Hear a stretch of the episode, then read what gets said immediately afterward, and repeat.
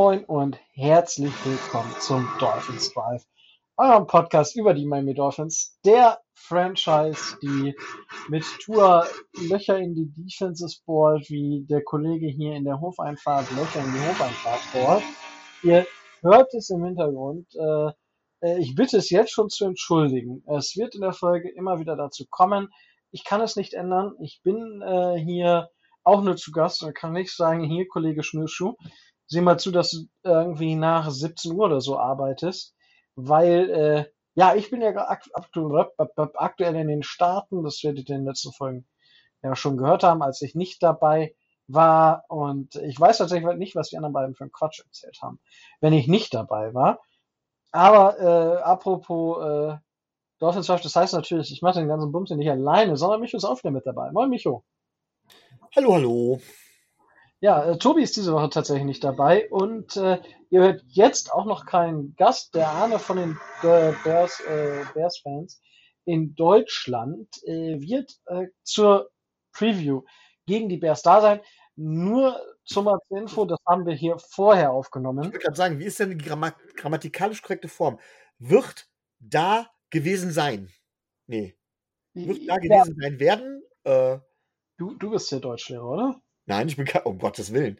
Ich und Deutschlehrer. Ja, du bist, du bist Lehrer. Wenn ich äh, sage, nee, ähm, nee, äh, äh, äh, äh. Lassen wir das. Ähm, ja, aber nichtsdestotrotz ähm, ist es ja so, dass ähm,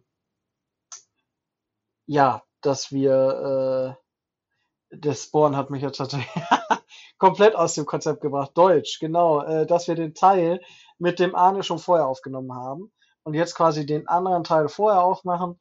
Und ja, äh, dementsprechend bei den Dolphins war viel, viel los und äh, ich stecke in, auf Twitter auf den, in den tiefsten Diskussionen. Ähm, macht auf jeden Fall Spaß, wieder so über die Dolphins zu reden. Ähm, da würde ich sagen, wir starten einfach in die News rein. Eine News ist, dass Liam Eckenberg auf IR gesetzt wurde, dementsprechend vier Wochen mindestens nicht zur Verfügung steht. Aber äh, Jackson ist dann runter von der A, wird aber vermutlich jetzt im Spiel noch keine äh, Rolle spielen.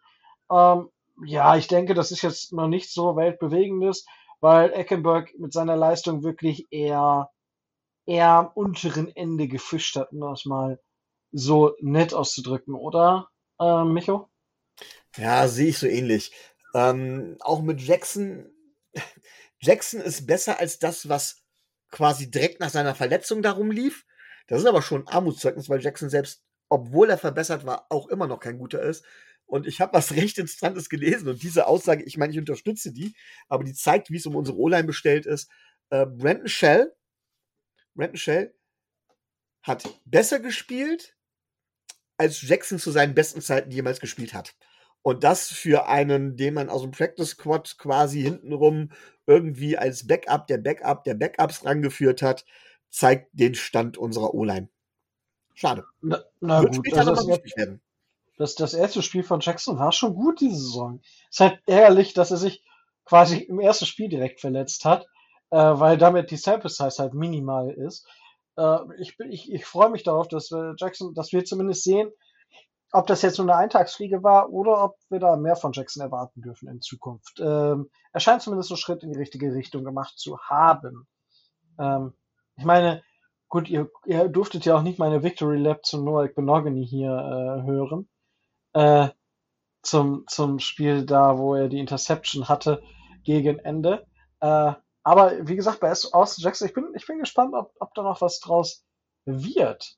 Äh, aber ja, das ist die erste News, bevor wir. Aber vielleicht ganz kurz dazu. Natürlich haben wir hier über Noah gesprochen, aber ähm, das Fazit war, glaube ich, ja, er hat gespielt, wie es sich für einen fünften Quarter, äh, für einen fünften oder sechsten Cornerback Nummer angeht. Viele Fehler gemacht und ein Highlight, Punkt. Aber äh, war jetzt nicht der, der große Durchbruch, ne? Was? Gegen die Vikings? Die Vikings hat richtig stark gespielt. Hat er am Anfang wurde er gleich verbrannt von Thielen. Da hat er ja auch ähm, gleich die Pass Interference bekommen. Ähm, aber ansonsten war es gegen die Vikings richtig stark. Jetzt das letzte Spiel war äh, vorzugreifen, das war jetzt wieder, war eher nicht so praller. Es war halt da würde ich das mit dem Fünftrunden-Rookie unterschreiben. Aber gegen, wenn er das, was er gegen die Vikings gespielt hat, wiederholen würde, dann, äh, dann hätten wir da auf jeden Fall einen soliden, soliden Cornerback für ähm, als Cornerback 3 oder 4. Aber gut, das sind jetzt alte Kamellen. Wir haben genug zu besprechen. Äh, ich will jetzt nicht hier die Diskussion um Noah führen, weil er ein starkes Spiel gehabt hat. Das ist das nicht wert. Ja, aber das ist genau dasselbe wie mit Austin Jackson. Ja, genau. ähm, auf jeden Fall, was, äh, ja, was äh, Tobi als äh, Gossip-Beauftragter uns noch äh, gesagt hat, äh, das haue ich jetzt einfach hier zwischen die in die Dolphins News rein. Äh, Giselle Bündchen und Tom Brady gehen jetzt, sind offiziell geschieden. Ja. Ähm, Tom Brady hat seine, also ist ja jetzt ein bisschen auch fies, wenn man sagt, Tom Brady hat seine Ehe geopfert, um halt jetzt mit den Buccaneers den Arsch voll zu kriegen. Ich denke, da wird es vorher auch schon Themen gegeben haben, weil sowas kommt ja nicht von, ja, ich spiele noch eine Saison, okay, ich lasse mich scheiden. Äh, ich denke, da gab es noch ein paar andere Sachen. Ist halt so, wie es ist. Ich bin gespannt, was jetzt, also es scheint sich zumindest auf Tom Brady auszuwirken von seinem spielerischen Niveau, wenn ich das mal so anmerken kann. Und er ist noch dünnhäutiger als sonst. Ähm, das ist das, was ich dazu sagen möchte. Und ansonsten ähm, gibt es von meiner Seite aus dann nicht viel zu sagen. Ist deren Privatgeschichte und ja, das war's. Also ich bin immer für einen guten Gossip zu haben. Und ähm, jeder weiß, dass ich Tom Brady, und das meine ich noch nicht mal unbedingt sportlich, sondern vor allen Dingen auch menschlich, äh, nicht, das, nicht den Schmutz unter den Fingernägeln gönne. Ähm, ich mag ihn auch als Menschen tatsächlich überhaupt nicht.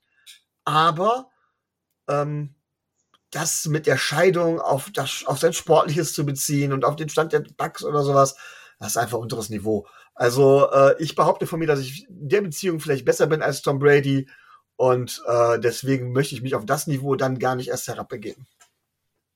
Das kann er ruhig bei den Patriots oder bei den Bucks lassen. Oder kann er mit Antonio Brown besprechen oder mit wem auch immer. Hervorragend. Gut, ähm, dann würde ich sagen, ähm, gehen wir ähm, auf den Deadline Day ein. Der hatte ja zehn Trades. Nico, was? tut mir leid, ich muss dich erstmal noch was fragen. Hast, mich wundert ja, dass du immer noch hier äh, der Anker im Dolphins Drive bist, weil ich hätte jetzt gedacht, dass du jetzt die Teamfarben wechselst.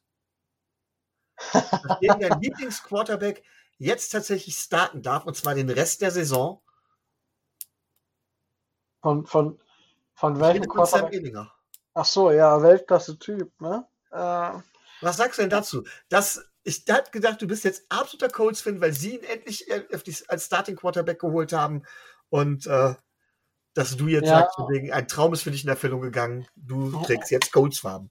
Ja, 100 Prozent. Äh, nee, ich, ich glaube, ich äh, habe meine Teams schon weise gewählt, dass sie nicht blau-weiß tragen. Äh, dementsprechend, äh, nee, also äh, ich mag die Colts, weil sie Jonathan Taylor haben, äh, aber äh, äh, ja, es war, ich denke, äh, Matt Ryan ist inzwischen, ja, ist halt bitter. Er hätte, also am besten wäre es gewesen, wenn er einfach retired wäre nach der Saison ähm, bei den Falcons. Aber es ist, wie es ist und da kriegt man wohl nicht mehr viel raus. Ich, ich weiß auch, also die, die Line der, der Colts ist komplett auseinandergefallen die Saison. Ich weiß nicht, woran es liegt und das jetzt dass man Sam Ehlinger spielt, ist für mich eigentlich so für das ganze Team, für den ganzen Coaching-Staff so ein Notnagel. Der Offensive Coordinator wurde ja schon gefeuert. Ich glaube, ich glaube, es wird für Frank Reich auch verdammt dünn und die, die Coles, ja, da bin ich, da bin ich gespannt. Die haben sich ein gutes Team zusammengebaut, haben nie ihren Quarterback gefunden, der sie äh, in, den, in einen tiefen Playoff-Run geführt hat oder das Niveau hatte, sie in einen tiefen Playoff-Run zu führen. Ähm, ich meine, mit Rivers war es tatsächlich das höchste der Gefühle. Aber ist halt einfach bitter. Und da bin ich jetzt gespannt, wie es da ähm, in der Zukunft weitergeht. Weil ich glaube, ja, ich glaube nicht, dass Sam Ehlinger da die, die Zukunft wird. Also, sonst hätte er wahrscheinlich schon früher gespielt und man hätte Matt Ryan nicht geholt. Glaube ich zumindest. Ich wollte es nur noch mal angesprochen haben, weil ich glaube, das war dein Lieblingsquarterback im Draft damals. Ja. Ich, ich, weiß gar nicht, welche Draftklasse war das denn noch? Ich weiß es nicht, ob es ein oder zwei Jahre her ist. Ja, aber ich. ich, Wir haben ja, auch genug Maul über ihn zerrissen. Ich wollte gerade sagen. Aber ja, äh, wäre vielleicht auch ein Quarterback gewesen, für den wir hätten traden können, ja, wenn das mit Tour jetzt nicht funktioniert hätte. oh, herrlich. Äh, beziehungsweise mit Tour nicht zu funktionieren scheinen würde. Ich glaube, das war hoffentlich richtig. Ähm, ja, äh, Dread Deadline Day, was die Trade Deadline angeht, war verrückt. Im späteren Verlauf der Folge werdet ihr auf jeden Fall noch zu zwei Trades so ein bisschen was hören, zwar von den der Bears. Ähm, insgesamt war es ziemlich, ziemlich verrückt und die Dolphins, Chris Greer in bester Manier, ähm, nachdem die Dolphins ja schon einen First-Round-Pick quasi abgegeben haben aufgrund ihres Owners, herzlichen Dank an den Owner der Dolphins an dieser Stelle dafür, dass er die äh, Poolparty auf seinem ähm, Schiff gefeiert hat, äh, wenn man das mal so lassiv sagen möchte oder so, ja, Hop, Hopper Galopper ähm, sagen möchte, ähm, haben die Dolphins jetzt äh, weitere Picks getradet. Äh, fangen wir mit dem nicht ganz so wilden Trade an. Äh, man hat für Jeffrey Wilson ähm, den Running Back der 49ers getradet, weil Vorgriff Chase Edmonds im Paket äh, an die äh, an die Broncos gegangen ist. Ähm, Micho, dürfen die Dolphins-Fans sich schon mal für in zwei Jahren eine Christian McCaffrey Jersey holen oder was geht ab? Nee, nee, nee, also das glaube ich tatsächlich nicht. Es ist ein Trade, den kann man kritisieren. Es, für, für einen Fünftrunden-Pick ist es jetzt nicht so teuer. Nachdem Chase Edmonds halt eben weg war, brauchte man noch einen Ersatz in einem Running Back Room mit Miles Gaskin, mit Simon Ahmed. Ich persönlich hätte Jeff Wilson nicht geholt. Ich hätte tatsächlich eher geguckt, ob man nicht auch auf Spieler nach wie vor setzt, die man im Practice Squad gehabt hätte oder sonst irgendwas. Allerdings muss man sagen, Jeff Wilson hat sich bei den 49ers äh, tatsächlich bewiesen gehabt. Er kennt das System, er kennt unseren Coach und ich glaube, aus dieser Beziehung her stammt auch dann der Wunsch, ihn eben auch da zu holen. Ähm, es ist jetzt kein Move, der uns wahnsinnig nach vorne pusht. Es ist aber auch kein Move, der uns jetzt irgendwie zurückwirft. Es ist kein Move, für den wir wahnsinnig viele Ressourcen draufgegeben haben. Deswegen kann man machen. Raheem Mostert wird, glaube ich, weiterhin unsere Nummer eins bleiben. Ich würde gern dann noch mal wirklich Miles Gaskell oder Seven Ahmed sehen. Äh, vermute aber, dass Jeff Wilson die Nummer zwei sein wird. Ja, so what. JJ Watt. Ähm, wow. Ähm, genau. Ja, ist nicht besser geworden, oder? Nö, ich dachte, ich bleib einfach dabei, weißt okay. du? Ja, ich werde ja auch nicht. Ich ja auch nicht Niveau, Niveau sollten wir auch nicht zu sehr steigern. Ja, ich, ich wollte gerade sagen, also, ich meine, äh, ich werde ja auch älter und auch wenn ich keine Kinder habe oder ähnliches, kann ich ja trotzdem Dad Jokes bringen. Ähm, ja, ich, ich gehe da mit und ich gehe auch davon aus, dass Jeffrey Wilson äh, und Mostert unser One-Two-Punch werden. Gaskin wird zwischendurch vielleicht noch mal ein paar Snaps bekommen, hat er diese Saison auch schon. Und dann einfach mal schauen, wie, wie sich das dort weiterentwickelt. Weil auch da kann es natürlich immer zu Verletzungen kommen. Aber für mich, Move kann man machen, hm, muss man aber nicht. Und äh, ja, dann gab es einen dieser sogenannten Blockbuster-Trades. Ja, nachdem die Dolphins ja schon für Tariq Hill getradet sind, hat sich Chris Good gedacht, that's not enough. Bradley Chubb äh, kam, ja, Bradley, nicht Nick Chubb, für einen. Für den ja, vielleicht solltest du erklären, warum das jetzt kommen musste. Das, ich ich habe das so geschrieben hey, in der, in, in der äh, Podcast-Gruppe von, von Tobi und von Michael und mir. So, okay, wir haben keinen First-Round-Pick mehr nächstes Jahr, äh, dafür haben wir Chubb geholt äh, und äh, Michael so, ja, ich mag den Move nicht und äh, all in und ich sehe uns da nicht und ich, ich war schon so mega verwirrt und irgendwann sind wir darauf gekommen, äh, Micho meinte Nick Chubb und äh, war nicht davon ausgegangen, dass wir Bradley Chubb geholt haben. Ich war haben. unterwegs und hatte von dem Move gar nichts mitbekommen und las halt eben nur Chubb. So, ja. Und da habe ich echt gedacht, was für ein Running Back? Never. Guter Runner, vielleicht sogar mit der beste Runner in der NFL im Moment, aber ne, habe ich ja, nicht gesehen. Ich, Bis ich da dann irgendwann dahinter kam, äh, nach äh, euren äh, Beschreibungen, dass ihr Bradley meintet und nicht Nick. Ja. Genau.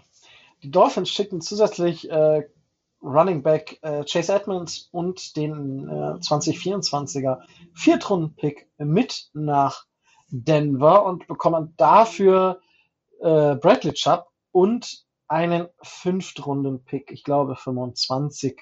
Und dementsprechend zusätzlich äh, zur Info, damit wir die Eckdaten mal vorweggegeben haben. Ich werde zwischenzeitlich versuchen, ob Sportrack oder Over the Cap die kompletten Vertragsdaten haben, weil es kamen schon ein paar Infos jetzt mehr, jetzt vor einer halben Stunde.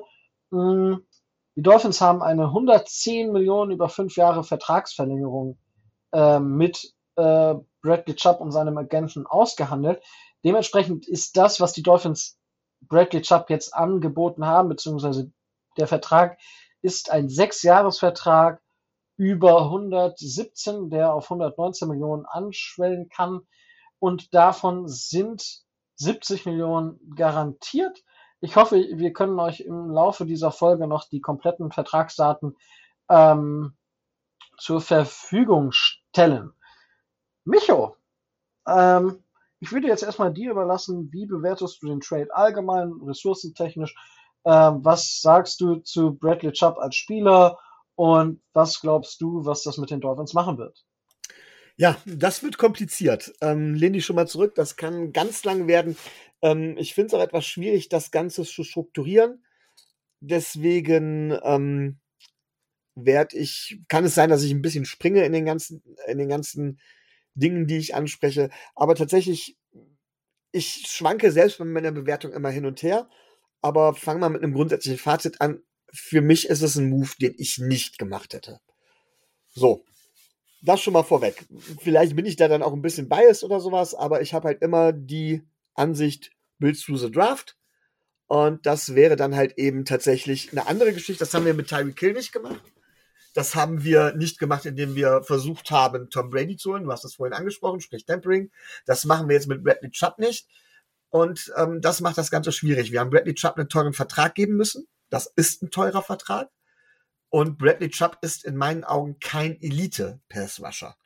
Ähm, er ist ein sehr, sehr guter junger Spieler, der äh, auf einer Premium-Position auch schon gute Leistung gezeigt hat aber eben noch nicht auf einem absoluten Elite-Niveau, zumindest nicht dauerhaft. Und er ist verletzungsanfällig. Und wenn ich dran denke, dass wir ähm, tatsächlich noch einige Spieler bezahlen müssen, tut mir das weh. Ich hätte lieber versucht, mit einem First-Round-Pick junges, frisches Talent reinzubringen. Teilweise findet man ja auch gute Pass-Rusher, auch in späteren Runden noch, sprich zweite, dritte Runde. Da kann man echt gute Spieler finden. Da hätte es nicht bedarf, dass man tatsächlich einen First-Round-Pick für Bradley Chubb hergibt. Vor allem zum jetzigen Zeitpunkt.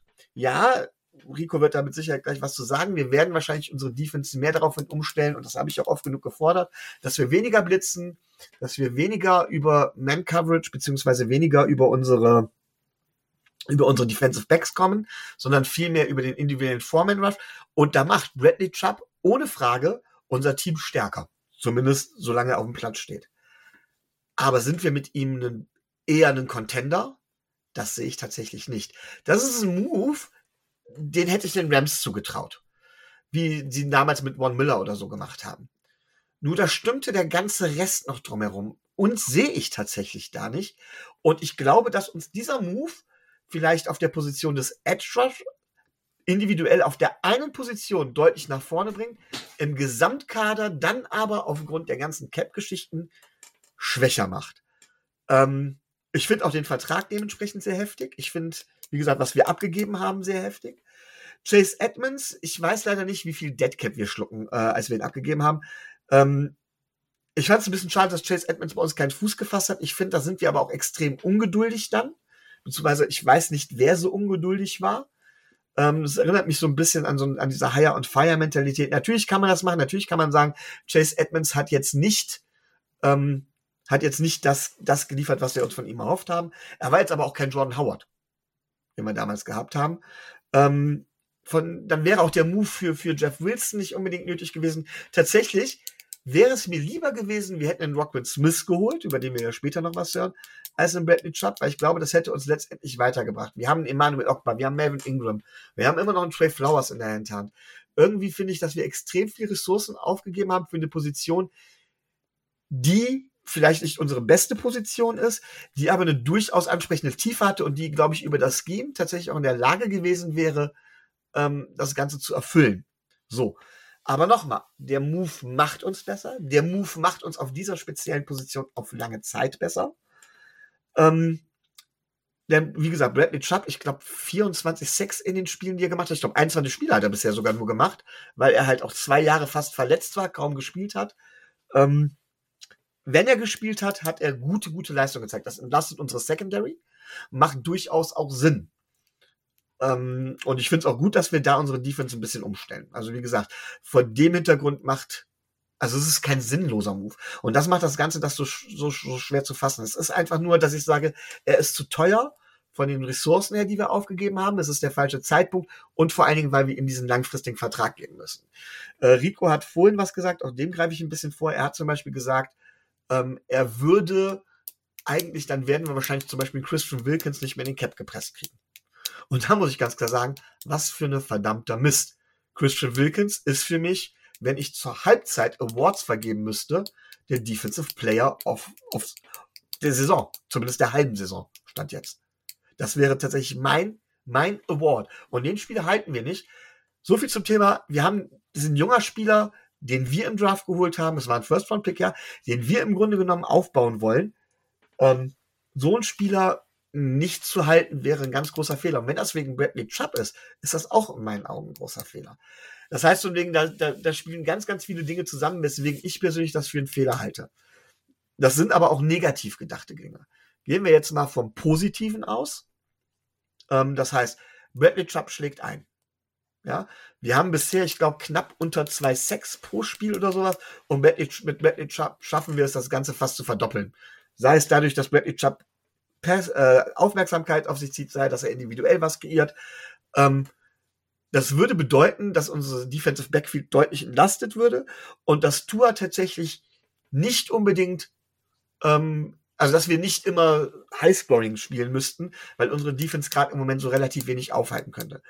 Ich glaube, es ist keine Frage, dass wir in die Playoffs kommen. Dann haben wir individuell auf jeden Fall durch den Pass Rush und durch einen dadurch, dass wir mehr in Coverage stecken können, gegen Teams wie die Bills oder wie gegen die Chiefs, die eine immense Feuerkraft mitbringen, oder die Bengals, gegen die wir ja dann dementsprechend verloren haben, hätten wir auf jeden Fall eine größere Chance zu gewinnen. Wie viel größer ist die Chance? Wenn ich jetzt sage, ich beziffer, Chance hat man in jedem Spiel, ich würde unsere Chancen bei so einem Top-Spiel wie die Bills oder wie die Chiefs auf 25% beziffern, und das ist schon hochgegriffen, bringt Bradley Chubb die Chancen vielleicht auf 30% hoch. So, das ist positiv. Das ist anstatt ein Viertel quasi oder auf, auf 33 Prozent haben wir quasi äh, eine dritte Chance, so ein Spiel zu gewinnen. Ob das dann reicht im Optimalfall, dass man so viel Ressourcen aufgibt, muss jeder für sich selbst entscheiden.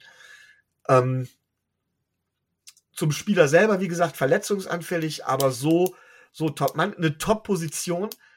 Aber ich verstehe es trotzdem nicht. Also für mich ist das so ein bisschen der Versuch, die Rams zu kopieren ähm, das, das ist eine Geschichte, die ich tatsächlich nicht so mag. Ähm, es zeigt aber auch, welches Gedankengut McDaniel so ein bisschen mitbringt. Dafür haben wir ihn ja auch geholt, nämlich den aus dem Culture Entry, der es ja auch oft macht und sagt von wegen, ähm, wir, wir haben in der Offense einen gewissen Floor, den haben wir definitiv, und äh, halt mit einer starken Defense dagegen. Kann man so machen, finde ich auch nicht verkehrt. Und dann muss man auch ganz ehrlich sagen, dann brauchen wir von Tour auch nicht so die absoluten Überspiele. Dann wäre aber auch die Frage, brauchen wir zusätzlich zu Jalen Waddle, hätten wir noch einen Tyreek Hill gebraucht. So ganz passt es von der Kaderplanung halt eben nicht für mich zusammen und da bleiben die Fragezeichen. Wuhu. Ähm, äh, ja. Kommen wir doch, kommen wir einfach mal gleich äh, an die Christian Wickens Debatte, weil die am meisten wehtut. Chris, ich, ich, ich denke, jeder Dolphins-Fan liebt Christian Wilkins. Ist die Frage, was verlangt Christian Wilkins? Was, was wird Christian Wilkins verlangen? Ist er ein sehr guter Defensive Tackle. Ohne jede Frage, denke ich. Was möchte man ihm bezahlen? Und die Frage ist, ist Christian Wilkins der beste Defensive Tackle ähm, bei den Dolphins? Und da weiß ich nicht, ob die Frage ja ist. Also ich denke, Sieler und er befinden sich auf einem ähnlichen Niveau. So, das kann man jetzt, da kann man drüber diskutieren. Aber selbst wenn ich Christian Wilkins da die Nasenspitze gebe, haben die Dolphins mit, äh, mit Sieler da einen Spieler, der noch unter Vertrag ist. Auch da wird es dann irgendwann teuer, wenn man ihn dann verlängern möchte. Aber die Dolphins bauen jetzt die, ich, wir sind dabei, unsere Defense umzubauen. Von Cornerback orientated to Front, Front, äh, Front orientated. Dementsprechend ist halt die, die Front Seven, beziehungsweise gerade die Edge-Position super, super wichtig. Und äh, Bradley Chubb, du hast es angesprochen, ist verletzungsanfällig. Er hatte sein ACL, letzte Saison hatte er dann den Knöchel und musste in einem Spiel wegen Schulter raus, aber konnte am nächsten Spiel wieder spielen. So, sowas passiert immer mal wieder, da würde ich jetzt keine Schnur draus drehen. Ähm, aber ja, er hatte Verletzungen. Er hat in seiner ersten Saison als, als Rookie, da ist er ja gleich komplett eskaliert. Da hat er halt 13 Sex eingefahren und seitdem hat er halt insgesamt äh, nur noch 15 Sex in den letzten vier Jahren. Das ist halt das, wo es dann hapert und das ist halt das, was die Verletzung macht. Äh, und da muss man dann schauen, was können die Dolphins jetzt aus ihm herausbekommen. Und auch die sechs Sacks, die er bisher hat, das sind drei gegen die Colts. Die haben wir, ähm, die haben wir jetzt ja schon behandelt. Die O-Line, ich weiß nicht, was mit der O-Line ist. Das sind auf jeden Fall die Hälfte Sacks in dem Spiel gewesen. Nichtsdestotrotz ähm, haben die Dolphins jetzt mit einem wieder erstarkt und da greife ich vor mit einem sehr, sehr starken Jalen Phillips. Die letzten drei Spiele von Jalen Phillips waren einfach auf dem Niveau, wo wir ihn sehen wollen. Wenn die beiden zusammen die Pass Rush Win Rate über 20 Prozent halten, dann wird sich das auch in den Zahlen zeigen. Es ist halt ein Wechsel und ich verstehe, dass man sagt, ich würde die Ressourcen gerne anders nutzen. Aber wenn man sich halt anschaut, ähm, ich habe den PFF-Artikel nicht zur Hand. Es gibt einen PFF-Artikel, wo es dann um, um Late First Round und Early First Round Edge Defender geht. Also Second und First Half uh, of, of the First Round sozusagen. Und wenn ich mich richtig erinnere, war halt da der Drop-off riesig. Und auch das haben wir ja schon mitbekommen. Jalen Phillips wäre vermutlich in der ersten Hälfte der ersten Runde gegangen aber durch seine Concussions war er halt, hat ihn das nach hinten gespült und wir konnten ihn an 19 nehmen. Wenn ich mich an unseren Lieblings-Edge-Defender, Micho, jetzt hilf mir doch mit seinem Namen.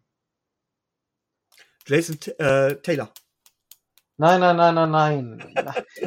Dein, dein ach, der, der, der First-Round-Pick, den wir da in Sand gesetzt haben. Meinst du da den äh, Harris Charles? Genau, den Harris Charles. Ja, so, da, da sieht man, dass, dass das halt dann auch hm, schwierig werden kann. So, zum aktuellen Punkt finde ich einen Sechsjahresvertrag für 118 Millionen, wenn ich das so sehe. Man kann natürlich sagen, fünf Jahre 111 Millionen. Ähm, dann ist er halt Top 6, glaube ich, aktuell. Das wird nach der nächsten Offseason vermutlich Top 12 sein und danach wird es, wenn überhaupt, noch Top 20 Money sein, weil der Cap Space einfach hochgeht. Und wir sehen, dass Edge Defender aktuell dann wieder besser bezahlt werden. Cornerbacks ist zurückgegangen, ähm, Edge ist dafür ein bisschen nach vorne gerutscht. Deswegen haben wir, und den Move habe ich in der Offseason schon kritisiert, die Vertragsverlängerung mit Emmanuel Akbar. Die fand ich nicht gut. Ja, also da, da, das ist so ein bisschen, wo ich sage, so, okay, das ist jetzt eine Korrektur, um dann zu versuchen, vielleicht Akbar zu traden oder halt nach der übernächsten Saison oder vor der übernächsten Saison äh, ihn zu cutten, weil dann es der Dead Cap zulässt, ihn zu cutten. Ansonsten ist es ein Move, den ich, ähm, den ich nicht schlecht finde. Man, wenn Bradley Chubb es schafft, gesund zu bleiben, und auch da gibt es Beispiele dafür, dass es nicht funktioniert hat, und es gibt Beispiele dafür, dass es funktioniert hat. Ja, Tour spielt deutlich mehr wahrscheinlich, als es viele ihm zugetraut haben. Und äh, ich der meine, die Verletzung mit die Concussion, das war eher unglücklich. Das kann in jedem Spiel passieren. So, da kannst du nichts gegen tun. Aber wenn ich mir gucke, dass ein, äh, wie ein ähm, Justin Herbert auch zwischenzeitlich rumgelaufen ist mit Verletzungen. Ein Borrow hatte sich auch das Kreuzband gerissen. Ja, also dementsprechend, ähm, das passt schon. Jalen Waddle, Riesenfragezeichen. Der, der hat, glaube ich, fast jedes, ein, zwei Spieler hat nicht gespielt, jedes Spiel und auf was für einem Level der spielt. Dazu kommt äh, Jalen Phillips, ich habe ihn gerade schon angesprochen. Ja, auch da war man, also da, dieses, diese Verletzungshistorie ist für mich immer ein sehr, sehr touchy Thema. Sollte man ansprechen. Ich glaube aber, also bisher hat er diese Saison 408 Snaps gespielt. Ähm, das sind schon fast doppelt so viele, ja nicht ganz, das ist schon anderthalb mal so viel, wie er letztes Jahr gespielt hat. Dementsprechend bin ich da zumindest positiv gestimmt. Die Dolphins werden die Offense, die Defense umstellen. Byron Jones, da darf man jetzt gespannt sein, was da in Zukunft passiert. Und na klar, wir können uns nicht jeden Spieler leisten. Große Frage wird natürlich sein, was ab 2024 passiert. Ähm, wenn wir die Fifth Year Option noch haben für Jalen Waddle und Jalen Phillips, was passiert danach? Und ich, die, die Vertragdetails sind leider zum jetzigen Zeitpunkt ähm, noch nicht draußen, ähm, außer dass ähm, 33 Millionen mit Vertragsunterschrift äh, fertig waren und 2023 werden 53 Millionen des Vertrages garantiert sein. Ähm, dementsprechend, ich gehe davon aus, dass er nächstes Jahr noch nicht ganz so stark wird und dass er aber 2026 äh, günstig aus dem Vertrag rauskommen. Ähm, gehe ich von aus, relativ günstig. Und da wird man dann halt sehen, ob es sich lohnt. Es wird ein ähnliches Beispiel wie Tyreek Hill, dessen letzten Vertragsjahr werden wir nämlich auch nicht, nicht nehmen, weil es einfach utopisch ist, dem dann 200.000 Millionen Euro zu geben. Ähnlich wird es bei Bradley Chubb sein. Dementsprechend wird dann, wird man in 2025 mit den Spielern, mit denen man dann verlängern möchte, Jetzt auch da, wie gesagt, ich habe jetzt nicht die Zeit, das alles runterzubrechen, weil äh, ich bin gerade einfach nicht zu Hause und habe nicht die, die Geschichten, die ich sonst so zu Hause halt habe. Ähm, dass man dann das vertraglich so strukturieren kann, dass man das alles unter den Cap Space bekommt. Und bis dahin wird der Cap Space wahrscheinlich auch nochmal um 80 bis 100 Millionen angewachsen sein. Das dazu. Als Spieler sonst noch grundsätzlich, wir, wir haben uns jetzt viel über Struktur und sowas unterhalten. Ähm, Bradley Chubb diese Saison ist, ist solide. Ähm, PFF hat ihm beim Pass Rush fast auf eine 80er Grade. Das ist schon schon gut bis sehr gut. Ähm, overall 75. Was bei ihm, das, Micho, das wird dir vermutlich ein bisschen Kopfzerbrechen bereiten. Miss Tackles sind ab und zu ein Thema. Ja, auch da muss man dann sehen, wie das, wie das aufräumt. Aber ich sag mal, dadurch, dass wir Jalen Phillips auf der einen und Bradley Chubb auf der anderen Seite haben, sollte das mehr Möglichkeiten für Ogba, dem vielleicht mehr ins Zentrum rücken werden, für Christian Wilkins, aber auch für unsere Linebacker-Blitzes, über einen Andrew Van Ginkel und einen Jerome Baker einfach noch mehr Möglichkeiten gibt, beziehungsweise noch kritischer wird, diese noch schneller zum Quarterback kommen und sich das dann auch in den Sack-Zahlen zeigen wird. Das ist die Hoffnung und das ist auch das, was ich erwarte. So, und dementsprechend, ich glaube, dass der Vertrag in zwei, drei Jahren ein günstiger Vertrag sein wird. Ähm, relativ günstig, ja, das muss man alles einsortieren. Ich halte den Move grundsätzlich für okay, weil, und da habe ich eine, eine, eine Frage.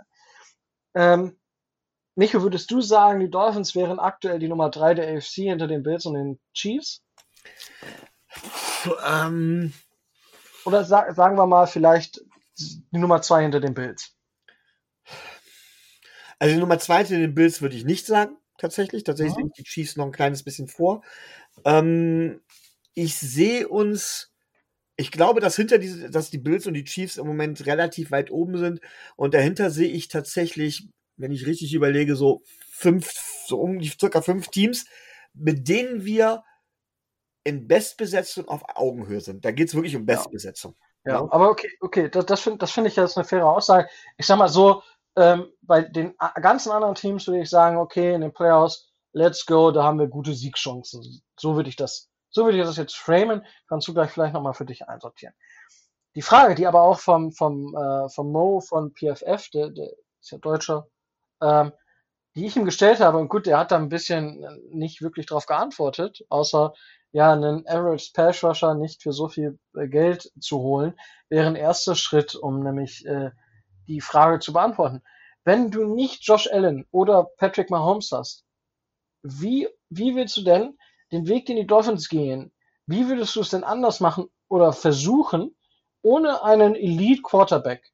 Weil ich sehe Patrick Mahomes und Josh Allen auf einem Podium, wo kein anderer Quarterback auch nur ansatzweise drankommt aktuell. Ähm, wie willst du denn gegen diese beiden Quarterbacks oder gegen diese beiden Teams dann bestehen, wenn du eben nicht dieses Level auf Quarterback hast? Weil es ist alles Quarterback orientiert und das ist für mich die Frage und dementsprechend, wenn ich den, diesen Move einsortiere, ist es mit dem Four-Man Rush so viel Druck wie möglich zu erzeugen und dann dem, dem, dem, der Coverage so viele Chancen zu geben, ähm, so viel Deckungsmöglichkeiten zu geben, dass eben kein Pass geworfen werden kann. So, das, also für mich ist die, dahingehend der, der, der schon sehr, sehr logisch, der, der Schritt. Ähm, aber Micho, wie, wie würdest du das denn einsehen aus Sicht der Dolphins? Genau, war das, war, das, war das jetzt eine Frage an mich? Dann würde ich darauf antworten oder war das eine Frage, die du generell in den Raum wirfst? Du, generell an alle Dolphins-Fans. Ihr könnt da gerne darauf antworten und äh, vielleicht, wenn Tobi das hier auch in, äh, in der Facebook-Gruppe postet, gerne auch da. Auf Twitter könnt ihr mir auch super gerne schreiben, wenn ihr da einen Plan habt, das würdet ihr machen, das, das, das, das. Ähm, ja, da, das ist für mich super interessant, weil ich habe jetzt, ich habe auf, auf Twitter äh, Diskussionen äh, mit NotBSG, ähm, auch einem Dolphins-Fan. Also das, das, ich finde die Diskussion gut, sie wird hart geführt. Ähm, weil, wie genau, was würdet, was hättet ihr gemacht? wenn ihr das nicht für einen richtigen Schritt haltet, haut mir das gerne, könnt mir da auch eine DM schreiben oder sonst was.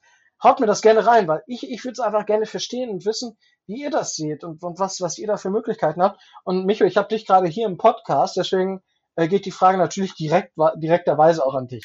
Also die Frage, wenn ich das nochmal zusammenfassen darf, war ja tatsächlich nicht nur, was hättet ihr gemacht, sondern wäre auch gewesen, wie willst du gegen diese Top-Quarterbacks wie Patrick Mahomes, und Josh Allen tatsächlich spielen. Und meiner ja. Meinung nach ist Defense der falsche Weg. Es gibt zwei Möglichkeiten, über die du gehen kannst. Äh, du kannst zum einen kannst du gehen tatsächlich, indem du sagst, du powerst deine Offense auch hoch und versuchst in einem Shootout mitzugehen, was tatsächlich möglich ist. Dann geben einzelne Fehler oder einzelne ähm, einzelne in der Defense tatsächlich dann eventuell den Ausschlag, da aber vor allen Dingen in der Secondary beziehungsweise in der Coverage meiner Meinung nach.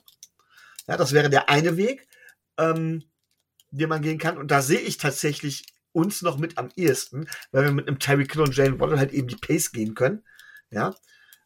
Oder aber, und das ist der andere Weg, du versuchst schematisch die Offense einzugrenzen von den Punkten her, um quasi dann mehr Punkte erzielen zu können. Was du meines, meines Erachtens aber nicht gegen diese Quarterbacks und gegen diese Teams machen darfst, wobei man muss auch mal vorsichtig sein, äh, Chiefs und äh, Bills sind zwei unterschiedliche Arten und Weisen. Die Chiefs leben tatsächlich sehr von ihrem Scheme und von den individuellen der individuellen Qualität von Patrick Mahomes auch, während die Bills ganz einfach äh, individuell äh, beziehungsweise in der Gesamtheit das ausgeglichenste Team ist, das auf jeden auf jeder Position quasi stark ist. Das ist ein gewaltiger Unterschied, finde ich, von der Art und Weise, wie du spielen musst. Aber grundsätzlich musst du versuchen, über ähm, tatsächlich über eine ähm, eine Secondary über das Scheme tatsächlich versuchen, die Shotplays wegzunehmen, die Tiefenpässe wegzunehmen, versuchen, dass die geduldig spielen ähm, und dann tatsächlich auf Fehler lauern.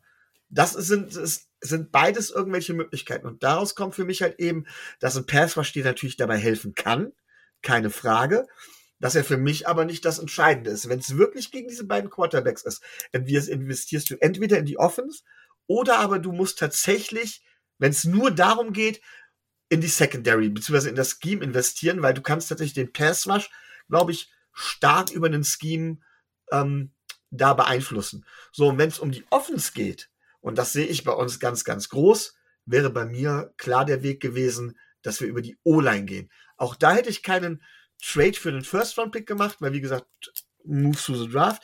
Aber für mich wäre dann die O-Line, weil da steht und fällt viel mit. Im Moment leiden wir unter der O-Line. Ich glaube, dass mehr möglich wäre mit einer besseren O-Line. Ähm, Da hätte ich eher noch das, das Ganze, äh, das hinein investiert. Und ich hätte im Pass Rush eher gesetzt, tatsächlich auf Emmanuel Ogbar, tatsächlich auf Melvin Inman, darauf, dass Trey Flowers zurückkommt. Ich hätte versucht, Channing Tindall dann eher noch damit reinzuführen. Ich glaube, dass wir im Pass Rush mit leichten Scheme-Änderungen, auch über den Foreman Rush, mehr Chancen gehabt hätten und dass es da eben einen, Bradley, äh, einen, einen ähm, Chubb, Bradley Chubb nicht bedarf, bedurft hätte. Ne? Das heißt, wenn wir darüber gehen, hätte ich eher sogar noch versucht, jetzt in der jetzigen Situation in unsere Secondary zu investieren oder in unsere O-Line und nicht in den Pass Rush, auch wenn das eine Premium-Position ist. Okay, danke dafür die Einschätzung. Aber mh, mm, ja, O-Line kann man natürlich jetzt sagen, hätte man investieren sollen ähm, oder dann nochmal investieren. Jetzt ist natürlich die, die, wie gesagt, wenn man jetzt, ich habe das auch auf, auf Facebook oder ne, auf Twitter geschrieben, wir haben in den letzten Jahren gesehen, dass man soliden, soliden Center auch in Runde zwei oder drei des Drafts bekommt. So, ich meine, man muss immer davon hoffen, dass, dass die Draft äh, äh, Draft Picks einschlagen. Beim First Round Pick ist es wahrscheinlicher, aber auch da ähm, wenn Austin Jackson sich jetzt nicht zu dem entpuppt, was er im Spiel 1 gezeigt hat, äh, ist das mit Noah Benogini natürlich erst ernüchternd, was auch da passieren kann. Ähm, aber wenn ich jetzt einen soliden Center im Draft hole und dann Williams wieder auf Left Guard stelle und Jackson halt solide spielt, also ich sag mal wie, wie ein Average äh, Right Tackle, dann haben wir zumindest eine Line, wo ich sage, das ist schon, das ist, das ist dann insgesamt above average und das, das reicht dann. Weil das ist ja, du, du brauchst ja nicht die beste O-Line im Land, du brauchst ja nur eine, die hält. Und Tour ist ja das, muss man auch sagen, Tour hat, glaube ich, ist Top 3, was den Release angeht.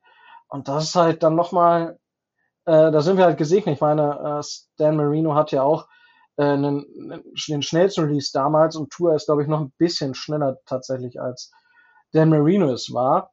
Und dementsprechend, ja, ähm, ja, ich verstehe das, dass man, dass man das sagt. Ähm, und ich, ich sehe aber da vielleicht auch gar nicht so viel. Ich glaube, dass der Foreman Rush mit Bradley Chubb zu dem, was wir bisher gezeigt haben, weil ich glaube auch Ogbar ist, ist letzte Saison nur gut gewesen, weil wir auf Cornerback so extrem stark gespielt haben. Und ich glaube, dass Bradley Chubb uns dort für die Defense mehr Möglichkeiten gibt und dementsprechend mehr Erfolgschancen liefert, als wenn wir jetzt nochmal, also wenn wir das gleich jetzt in die O-Line investiert hätten oder vielleicht dort nochmal versucht hätten, ähm, über den Draft dann jemanden zu holen.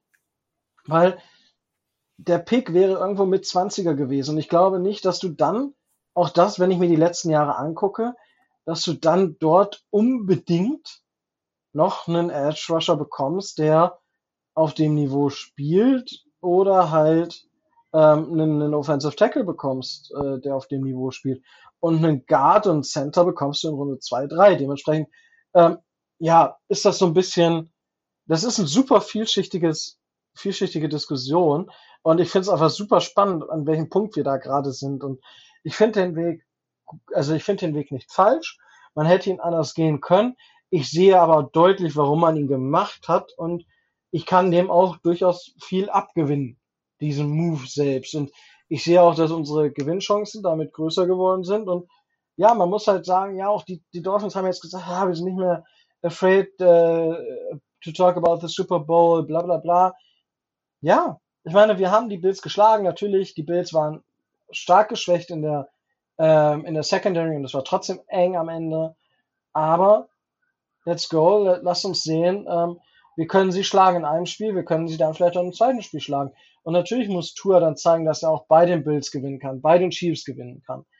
Ja, das, oder halt dann in Runde 1, aktuell ist es das Spiel bei den Chiefs in Runde 1.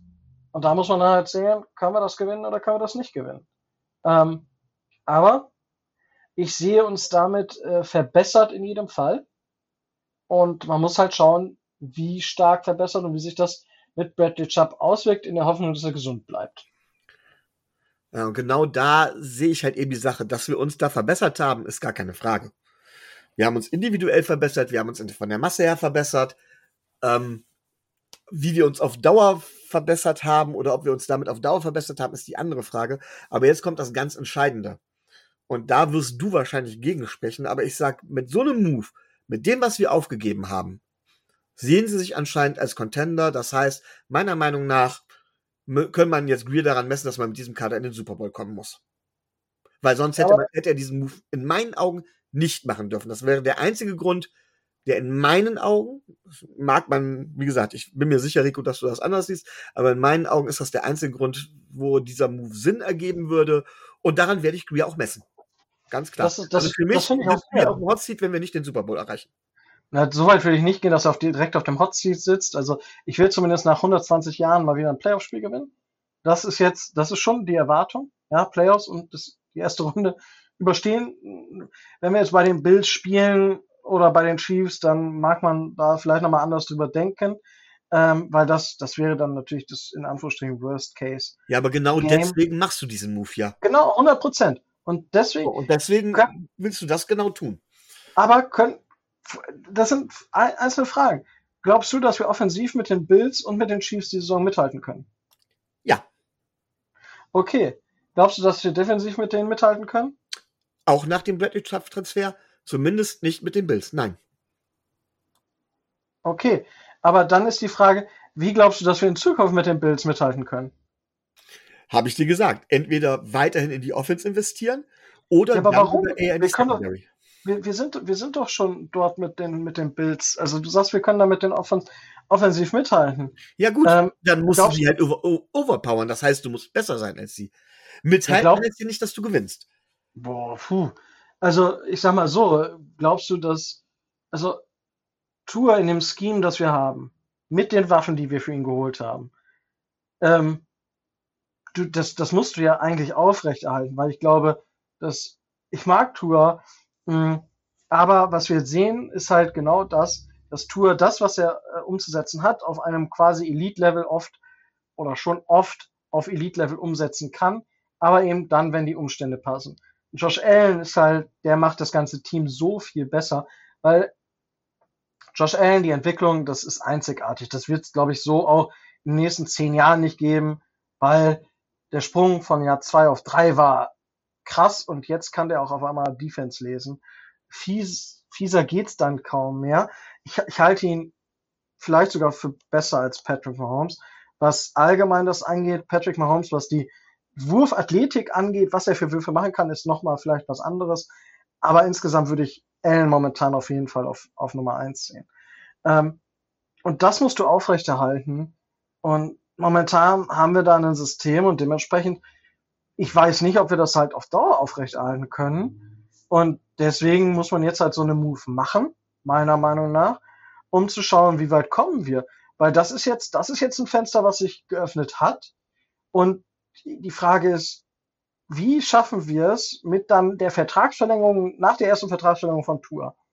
Da ist die Frage, also ich gehe davon aus, dass wir mit Tour verlängern, jetzt mal wirklich weit, weit gesprochen. Aber dann wird die Frage sein, wie können wir den Supporting Cast für Tour aufrechterhalten, sodass er weiter so liefern kann, wie er liefert. Weil wir dürfen uns nicht den Luxus erlauben, dass es dann alles zusammenbricht.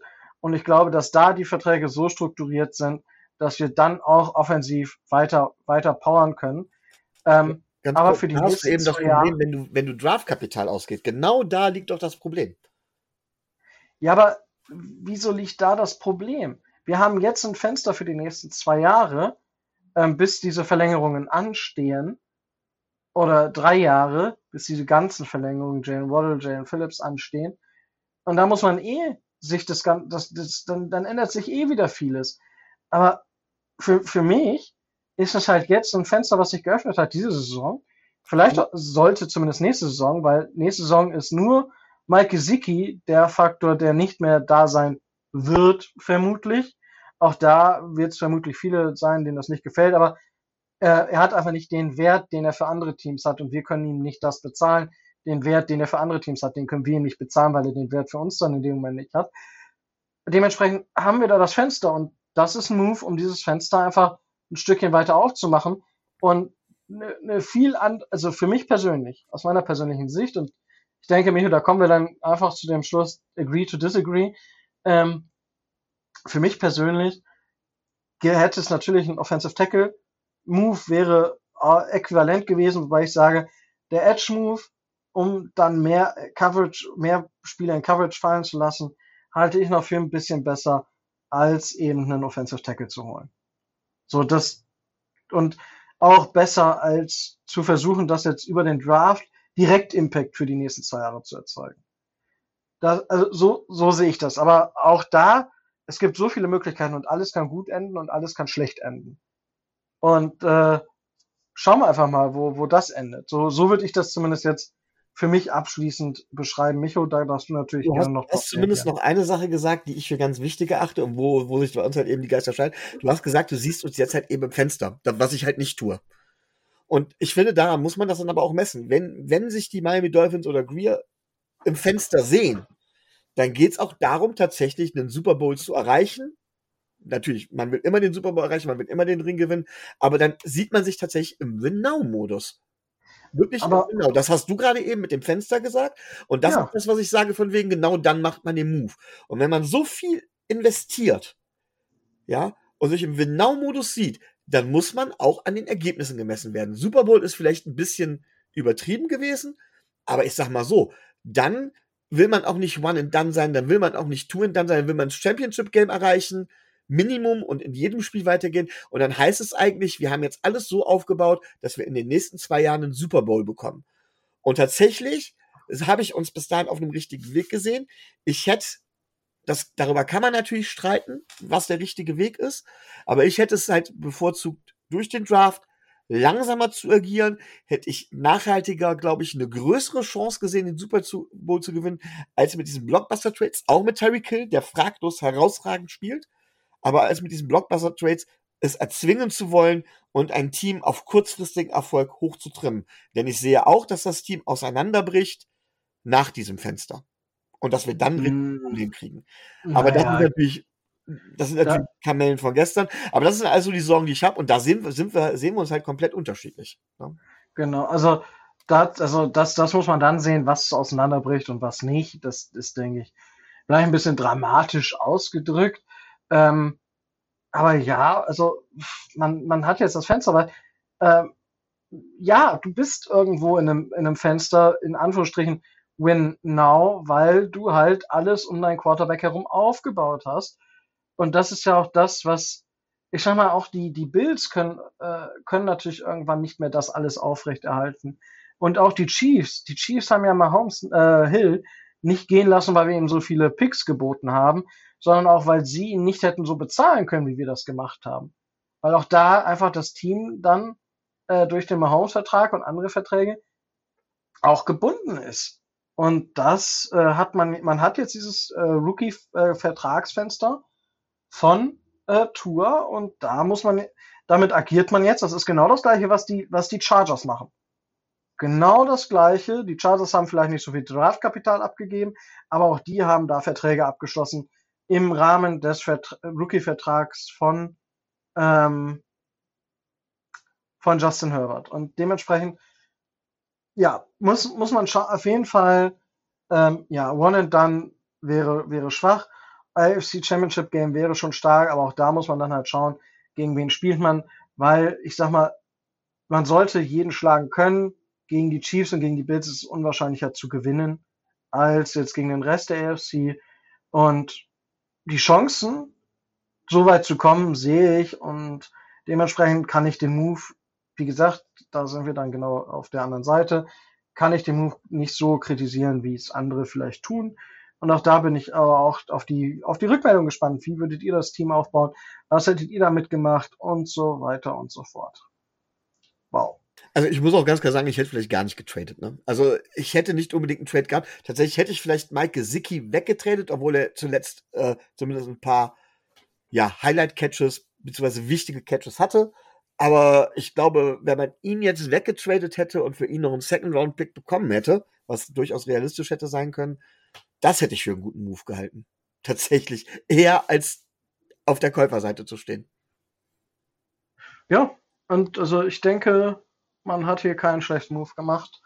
Man hat hiermit das, das, die Möglichkeit für diesjährigen und den nächstjährigen Erfolg sehr weit aufgestoßen, ähm, beziehungsweise weiter aufgestoßen und dafür, dafür kann ich niemanden kritisieren und werde ich auch niemanden kritisieren. Der Output kann natürlich ein ganz anderer sein und insgesamt, kann, also ich, ich habe schon ein bisschen Kritik für diesen Move, weil bisher aufgrund der Verletzungsanfälligkeit konnte Chubb nicht die Leistung zeigen, für die wir ihn jetzt bezahlt haben. Er hat diese Leistung schon gezeigt, aber nicht in den letzten Jahren. Und das muss man jetzt halt, da muss er jetzt anknüpfen. So, wow. Äh, ich glaube, jetzt haben wir auch so ziemlich jede Frage fast beantwortet zu dem Trade. Holy moly. Äh, aber äh, ich habe die Diskussion sehr genossen. Ähm, gut, äh, Micho, äh, Roundup kurz oder wollen wir direkt zum Spiel gehen? Ja, ich habe, ich habe tatsächlich zwei Sachen von Roundup, ähm, die will ich mir auch nicht nehmen lassen. Ähm, Rico, kennst du den Strahlenjungen? Den Strahlenjungen? Ja. Oder den Strahljungen. Äh, nein? Nein. Wie, wie, ich bin ja Lehrer, ne? Ich muss ja immer auf diese Tour kommen. Ähm, ja. Wie würdest du denn Strahlenjunge ins Englische übersetzen? So, ganz grob. Äh, Shiny Boy. Ah, nah dran. Sagt dir der, der Begriff Ray Guy etwas? Ich hab, boah, ich, ich kann damit jetzt nicht, also der Begriff kommt mir bekannt vor, aber ich kann nichts damit assoziieren. Ja, und zwar geht es um einen Spieler, William Ray Guy, der tatsächlich am 3. November, äh, also sprich heute, tatsächlich gestorben ist. Ray Guy ist der erste, der erste Panther, der jemals in der ersten Runde gedraftet wurde. Ja, und zwar 1973, ah. Runde 1, Pick 23, wurde er gedraftet. Und zwar hat er sein ganzes Leben lang, bis 9, oder seine ganze Karriere lang, bis von 1973 bis 1986 für die Raiders gespielt. Er hat auch den Umzug von Oakland nach LA mitgemacht. Er hat drei Super Bowls mit den Raiders gewonnen und ist insgesamt in sechs Hall of Fames. College Football Hall of Fame, Georgia, National High School, Southern, äh, Southern Mississippi Sports Hall of Fame, Bay Area und natürlich in der Pro Football Hall of Fame dreimal Super-Sieger, siebenmal Pro Bowl, achtmal, achtmal All-Pro. Warum hört man von so einem Spieler nichts mehr, Rico? Warum hat man das, warum hat man von dem Spieler vorher nichts gehört? Das ist doch, eigentlich ist das eine Legende. Ja, aber er ist halt Panther. also, ich, ja, also, ähm, ohne das jetzt despektierlich zu, zu äh, meinen, aber ich meine, woran erinnern wir uns denn, wenn wir über die, die vergangenen NFL-Jahrzehnte sprechen? Vor allem die ganz großen Quarterbacks, dann gibt es die Defense, ja, die äh, Monsters of Midway, äh, Chicago Bears Defense, da hörte ja später noch was zu, ähm, die No-Name-Defense und so weiter und so fort. Also man, man hat wirklich so, äh, es gibt so Begrifflichkeiten, aber ich sag mal, der, der einzige Special-Teamer, wenn man das mal so sagen möchte, der Name aus sich gemacht hat, ist halt Pat McAfee, aber auch nur, weil er medial so, so abgeht. Und Justin Tucker, da könnte man vielleicht, vielleicht hört man von dem in, in, in irgendwann noch mal was von. Aber ich, ich, die, die, solange du nichts nach deiner Karriere irgendwie flashy machst, wenn du Panther, Kicker, äh, Longsnapper gewesen bist, ich glaube, dann dann wird, werden sich Leute von deinem Team, ja, noch an, an dich erinnern. Ich sag mal, wenn jetzt Jason Sanders 20 Jahre bei den Dolphins spielt, dann wird jeder Dolphins-Fan, der zu dieser Zeit halt, ähm, also wir alle werden uns dann an, an, an äh, John Denny. Äh, ja, do, zum Beispiel. Danny ist ja das beste Beispiel. Brauche ja gar nicht an, an Sanders denken. Ähm, aber außerhalb von der Dolphins-Bubble kennt den doch kein Marsch. Also, um das jetzt mal, Entschuldigung für die Ausdrucksweise, aber den kennt doch keiner. Außer die Dolphins, ne? Die, der ewige Danny. Ähm, ja. Und, und selbst bei den Dolphins wirst du vermutlich viele Leute finden, die, ähm, die den nicht kennen. Und das geht immer weiter so. Ich meine, ähm, mir fällt, fällt der Name gerade auch schon wieder nicht ein von dem Quarterback, mit dem wir die Perfect Season gewonnen haben. Aber auch ich habe hier, in, wo ich in Vegas, ja, ich habe mit einem einem Typen da gesessen, der verdient sein Geld mit Pokerspielen in Las Vegas. Ähm, und mit dem habe ich gewettet, dass es nicht, äh, ähm, boah, jetzt habe ich gerade auch einen Namenhänger. Ähm, dass es nicht ähm, äh, Bob Greasy war, äh, weil er, er meinte, es wäre Bob Greasy gewesen. Selbst, also selbst wie Dolphins-Fans wissen ja nicht mehr, mehr, wer der Quarterback der Perfect Season war, zum Großteil. Bob ja, hat, glaube ich, nur drei oder vier Spiele gemacht. Ja, und dementsprechend, äh, das zeigt halt immer wieder so ein bisschen die Relation, ähm, was braucht es. Und entweder braucht es halt als guter Spieler eine lange Zeit, also als flashy Player, oder halt nach der Karriere noch irgendwie was, wie im Fall von Pat McAfee. Ich glaube, deswegen hört man von so einer Legende der in der Panther-Szene und Legende in der NFL oder Legende im Football, was die Leistungen als Panther angeht, hörst du davon nichts. Ich muss trotzdem, muss noch mal darauf hinweisen, ich habe jetzt gerade eben gesagt, er war der erste Spieler, der in der ersten Draftrunde, äh, erste Panther, der in der ersten Draftrunde gedraftet wurde. Soweit ich weiß, ist es auch der einzige jemals, der in der ersten Runde gepantet wurde. Und wenn ich mir ähm, gedraftet, Ring, gepantet. Nochmal? Er wurde in der ersten Runde gedraftet und nicht gepantet. Äh, gedraftet, ja, Entschuldigung. ich wurde auch gepantet, ich habe keine Ahnung. Ähm, ich muss dazu aber auch sagen, wenn ich mir zum Beispiel in den ersten Jahren seinen Punt-Durchschnitt angucke, 42,2, 43,8, 43,3 Yards durchschnittlicher Raumgewinn als Panther. Das kann sich heute noch sehen lassen. Und das zu einer Zeit, wo Field Position deutlich, deutlich wichtiger war als heutzutage.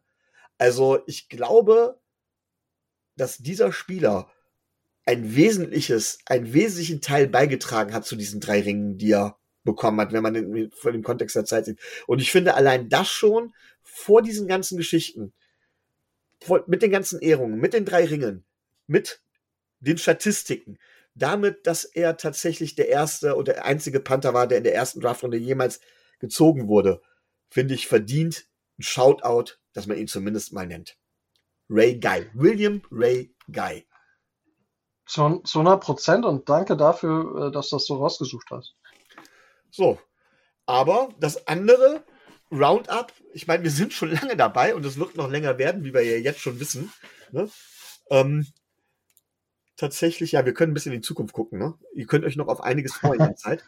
Ähm, deswegen möchte ich dir jetzt nochmal das Wort geben, Rico. Da man hat selten die Gelegenheit, einen Augenzeugen eines derart wilden Spiels zu sehen, wie der Falken gegen die Panther. Rico, wie war's? Du warst ja live. Alter Lachs, alter Lachs. Also erstmal, ähm, das Stadion, also diesem, das Mercedes-Benz Stadium, holy fuck, das, also, wow. Also, von außen ist das ja schon ein Koloss. Du siehst das ja, wenn du nach Atlanta. Ich wurde gerade eben darauf hingewiesen, ich muss dich unterbrechen, äh, dass ich gesagt habe, wir hätten die Chance, einen Augenzeugen zu sehen. Nein, wir haben die Chance, einen Augenzeugen zu hören, denn natürlich ist die Kamera wieder aus, jetzt wo Rico wieder dabei ist. Ja, natürlich. Ich wurde gerade deswegen hier deutlich von der Seite korrigiert und äh, dann möchte ich das natürlich nicht so stehen lassen. Zu Recht, ja. Ähm, das, man sieht das Mercedes-Benz Stadium schon, also das, das ist ein markantes Stück der Skyline, so würde ich das schon fast nennen, äh, von Atlanta. Und ähm, witzig war, ich weiß, ich war am Tag vorher, äh, waren wir bei den Georgia State Panthers. Es waren ein paar tausend. Ist auch ein absolut kurioses Stadion, kann ich irgendwann mal erzählen. Und äh, tatsächlich habe ich gar nicht, ich so, okay, drei Uhr Spiel. Und dann dachte ich am Sonntag so, okay, drei Uhr Spiel. Äh, hätten wir es fast, fast den, den Kickoff verpasst. Wir waren dann noch zehn Minuten vor Kickoff da. Dieses Stadion, unglaublich krass. Also wirklich, holy fuck, ist das riesig und massiv und unglaublich, was, was man so hinkriegen kann. Und äh, noch krasser war das Spiel. Ich hatte einen australischen Kollegen dabei. Das war das erste NFL-Spiel für den. Der kam auch gar nicht mehr raus und fragte mich, ist das normal? Ich so, das, was wir gerade sehen, das ist, das ist definitiv nicht normal. So, das, äh, holy, holy, holy shit. So, ich meine, allein, also das Spiel so an sich, okay, war, war, zweite Halbzeit war es dann besser. Und dann kam ja wirklich der, der Touchdown und dann die, die Hail Mary mit Touchdown, die, der Flagge für das Helm abreißen.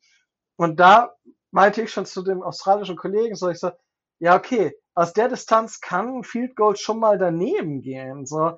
Aber wir sind in einem Dome, da ist die Wahrscheinlichkeit dann doch noch mal geringer. Und dann setzt er das Ding daneben. Wir hatten vor uns einen, einen, einen äh, Falcons-Fan, der guckt und sagt, hat er das, also auf Deutsch, Englisch war das hat, hat er gerade daneben geschossen? Ich musste nur lachen. Äh, das war so absurd, dass genau das Nico, passiert. Vielleicht haben es gar nicht alle Leute mitbekommen, was wirklich passiert ist. Vielleicht solltest du die ganze, das Ganze mal beschreiben, wie es ausgegangen ist und was eigentlich da überhaupt passiert ist. Weil du erzählst das jetzt so, als hätte es jeder mitbekommen. Aber ähm, es gibt ja genug Leute, die sich tatsächlich nur was von den Dolphins angucken und alles andere ausblenden. Vielleicht musst du für die erklären, was passiert ist. Äh, ja, also äh, es war ja das Spiel der äh, Carolina Panthers bei den Atlanta Falcons. Und äh, ich meine, das ist ja in die Overtime gegangen. Die Falcons haben nachher durch einen Game-Winning Field Goal in der Overtime gewonnen. Und gut, das Spiel ging hin und her. Ähm, erste Halbzeit war, war, war schon, mal zwischendurch war Trockenbrot und dann zweite Halbzeit ging's, hat sich ordentlich Fahrt aufgenommen. Ähm, keine Mannschaft konnte sich so wirklich absetzen. Und dann dachte man so kurz vor Schluss mit dem, ähm, mit dem Touchdown oder dem Field Goal der Falcons, ähm, okay, das Spiel ist gegessen, weil es war noch, äh, ich weiß gar nicht, es war nicht, es, es war nicht mehr viel auf der Uhr. Es, keine Minute, keine Timeouts und die Panthers mussten das ganze viel runter mit PJ Walker als Quarterback und Gut, dann hatten sie ein Play, was gut funktioniert hat, war ein schönes Design, sind rausgekommen, Zeit wurde angehalten. Und dann haben sie, glaube ich, noch zwölf Sekunden oder 15. Und okay, das war halt so, ich dachte, die verkürzen nochmal das Feld, um halt einen Shot für die Hail Mary zu haben. Ja, PJ Walker dachte sich so, fuck it. Ich, ich schmeiß das Ding halt von der eigenen 45 oder 40 Yard Lane einfach hin in die Endzone rein. Und ja, der Wide Receiver war open hat den Ball gefangen mit sechs Sekunden auf der Uhr. Alles, das war, es war dann mucksmäuschen still. Nach der vollen Ekstase war es mucksmäuschen still.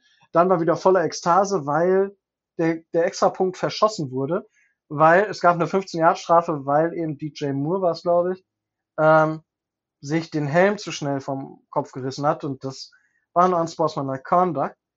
So, und dementsprechend hat der Kicker der Panthers das, den Extrapunkt verkackt. Dementsprechend war es unentschieden. Die äh, Falcons haben einen tiefen Ball gespielt und das war für mich eine Defensive Pass Interference. Dann hätten die da schon Field Goal, Game Winning Field Goal schießen können. Der Ref hat es nicht gegeben, was amüsanter war, weil es ging in die Overtime. Die, Rave, die, die Falcons bekommen den Ball. Äh, beim dritten und lang wirft Marcus Mariota eine 60 Yard Interception, die wird zurückgetragen, wo du sagst, okay, Field Goal Pass. Die Panthers laufen den Ball, bekommen keinen First Down. Kicken, wo ich sage, okay, das Spiel ist vorbei. Es waren auch schon einige gegangen. Dann verpasst der Kicker wieder das Spielfeld und die Falcons schaffen es dann, ähm, ein bisschen das Feld runter zu marschieren mit Mariota und ähm, schaffen es dann tatsächlich mit äh, Q das äh, Game-Winning Field Goal zu schießen. Äh, so viel Up and Down in der kurzen Zeit und von Stille bis äh, Ekstase, äh, puh, das war echt, echt wild. Und ich will nicht wissen, wie laut das werden kann, wenn das ganze Ding mal ausverkauft ist. Holy shit. Also, ich, ich habe ja auch schon jetzt ein paar, also ich, gut, ich habe das Spiel der Dolphins gegen die Eagles 2019 mitbekommen, das war ähnlich geil, aber ähm, wegen, da hatten wir den Mountaineer Shop äh, und, und all solche Geschichten. Aber an Spannung beziehungsweise an Dramatik in der Schlussphase war das kaum zu, also kaum zu überbieten. Also ich, ich weiß nicht, wer das Spiel irgendwie gesehen hat im Fernsehen. Äh, das war echt holy shit. Also wirklich, puh, richtig krass. Ja, Danke für diesen Bericht. Ähm, ich kann mir das vorstellen, dass das schon ein absolutes Erlebnis war. Ähm, ich muss sagen, tatsächlich ähm, müssten wir, ähm, ja, müssten wir nun allmählich weitergehen, denn ich bin in den Zeitreisen verwirrt. Ähm, ich weiß gar nicht, ob wir über gewisse Dinge schon geredet haben oder noch geredet haben werden bereits. Keine Ahnung, wie auch immer. Es bringt einen wirklich durcheinander. Ich weiß nur, dass noch eine Menge an Weg vor uns liegt und deswegen soll es das mit einem Roundup gewesen sein. Hervorragend, ja, aber ja, also ich, zwei Stunden haben wir jetzt. Also wir wissen ja schon, wie lang der Teil mit ähm, mit Arne geworden ist. Dementsprechend äh, zwei Stunden haben wir jetzt, wissen wir jetzt, aber wisst ihr auch, weil ihr wisst ja, wie lang die Folge ist. Ähm, dementsprechend, ähm, die Dolphins haben gespielt gegen die Lions und das Spiel habe ich, ich habe viele Highlights gesehen, weil auch das ein netter Nebeneffekt, der Game Pass funktioniert in den USA nicht, dem, da musste ich dann äh, meinen ähm, meinen ähm, hier äh, VPN anschmeißen. Ich habe es nicht ganz sehen können. Ich habe viel gesehen, aber nicht alles. Ich habe während dem Spiel immer wieder auf mein Handy äh, aktualisiert. Und am Ende sind die Dolphins, äh, möchte man sagen, mit einem blauen Auge davon gekommen. Ähm, am Ende haben die Dolphins das Spiel gegen die Detroit Lions mit 31 zu 27 gewonnen, nachdem sie ähm, ja 14-0 zurücklagen und ähm, zur Halbzeit auch mit 27 zu 17 zurückgelegen haben und dann aber trotzdem noch mal so ein bisschen das äh, Kaninchen aus dem Hut gezaubert haben, wenn man das so beschreiben möchte. Micho, wie ist deine Analyse zu dem Spiel? Ja, also erstmal, ich habe es tatsächlich nicht live gesehen. Äh, ich hatte Besuch und ähm, habe mir dann erstmal ähm, natürlich über den Ticker quasi verfolgt und äh, ja, erster Drive, Touchdown für die Lions, da habe ich mir noch nicht die großen Sorgen gemacht. Fumble, Touchdown für die Lions. Und ich guckte halt rein und ja, 14-0. Und da habe ich gedacht, ach du Scheiße, was ist denn da passiert? Ähm, da ich das Spiel nicht gesehen hatte, habe ich mir zu dem Zeitpunkt halt tatsächlich Sorgen gemacht. Und als ich dann das nächste Mal reingeguckt hatte, war bereits Halbzeit. Die zweite Halbzeit habe ich dann gesehen. Und ich habe mir dann in der zweiten Halbzeit eigentlich keine Sorgen mehr gemacht, dass wir das Spiel aus der Hand geben. Ähm, weil ich tatsächlich gemerkt habe, dass die Lions komplett am Limit gespielt haben. Wir hingegen tatsächlich, ähm, ja, immer noch eine Schippe drauflegen konnten. Ähm, deswegen hat Tour auch dementsprechend, also das ist im Moment der große Vorteil von uns. Ob es jetzt an Tour liegt, ob es jetzt an den, äh, an den, an, an dem guten Supporting Cast liegt, aber wir sind tatsächlich jederzeit in der Lage, ein Big Play aufzulegen. Wir sind explosiv. Äh, unsere Defense macht mir zwar zwischenzeitlich noch ein bisschen Sorge, aber auch die ist, äh, ja, wie soll ich sagen, stepped up. Ähm, ja, und dann äh, kann man einfach auch so einen, ähm, ja, so, so einen Rückstand umdrehen. Ähm, sehr erfreut hat mich natürlich jetzt Brian Sanders, ähm, dass er tatsächlich auch einen äh, Catch hatte. Beziehungsweise nicht nur einen Catch. Ähm, ach, jetzt rede ich jetzt rede ich hier schon nur von Catch. Äh, ähm, doch, er hatte, er hat zwei Catches, genau. Zwei Catches für, für 17 Yards.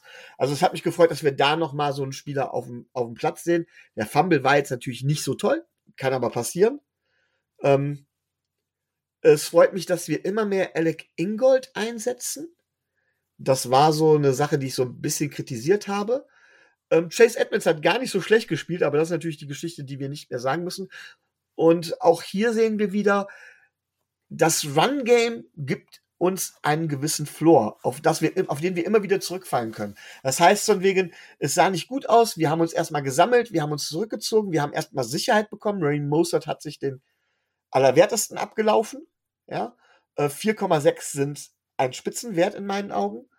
Ähm, wir sind dann variabel geblieben und konnten dann trotzdem jederzeit, konnten dann wieder unsere Shotplays halt eben einstreuen. Also von daher ähm, gehört ein großer Teil des Siegs in meinen Augen Mike McDaniel. Über Tyreek Hill brauchen wir, glaube ich, gar nicht reden. Ähm, ist für mich, und das sage ich jetzt auch direkt mal, Player of the Game, 188 Yards, 12 Receptions. Er braucht gar keinen Touchdown. Ja, Waddle hat zwei Touchdowns und auch hervorragend gespielt, aber Tyreek Hill ist im Passspiel der Motor. Und was er kreiert, äh, sowohl an Separation als auch an Yards after Catch, ähm, ist einfach phänomenal. Ja. Äh, Mike Gesicki ist endlich das das Red Zone und das Big Target, äh, was man sich vorher schon erhofft hatte. Ich hoffe, dass er da tatsächlich so ein bisschen, ähm, vielleicht ein bisschen besser eingesetzt würden wird, aber trotzdem sehe ich ihn im Laufe der Saison oder am Ende der Saison weniger bei uns. So. Defensiv war schwierig. Die Lions sind mit Sicherheit nicht die absolute Laufkundschaft, aber das hätte nicht so punktemäßig so eng sein müssen. Ähm, unsere Defense hat, finde ich, nicht so super hingelegt von den Stops her. Wenn ich da einen Spieler hervorheben muss, ist es Jevon Holland, der tatsächlich äh, da Lücke um Lücke gestopft hat. Ich glaube, ohne Jevon Holland hätten wir das Spiel auch verlieren können. Und das wiederum ist eine Geschichte, die zeigt mir, ja, die zeigt so ein bisschen, dass wir, ähm, wir haben ja vorhin über die Trades geredet, wir müssen unser System umstellen.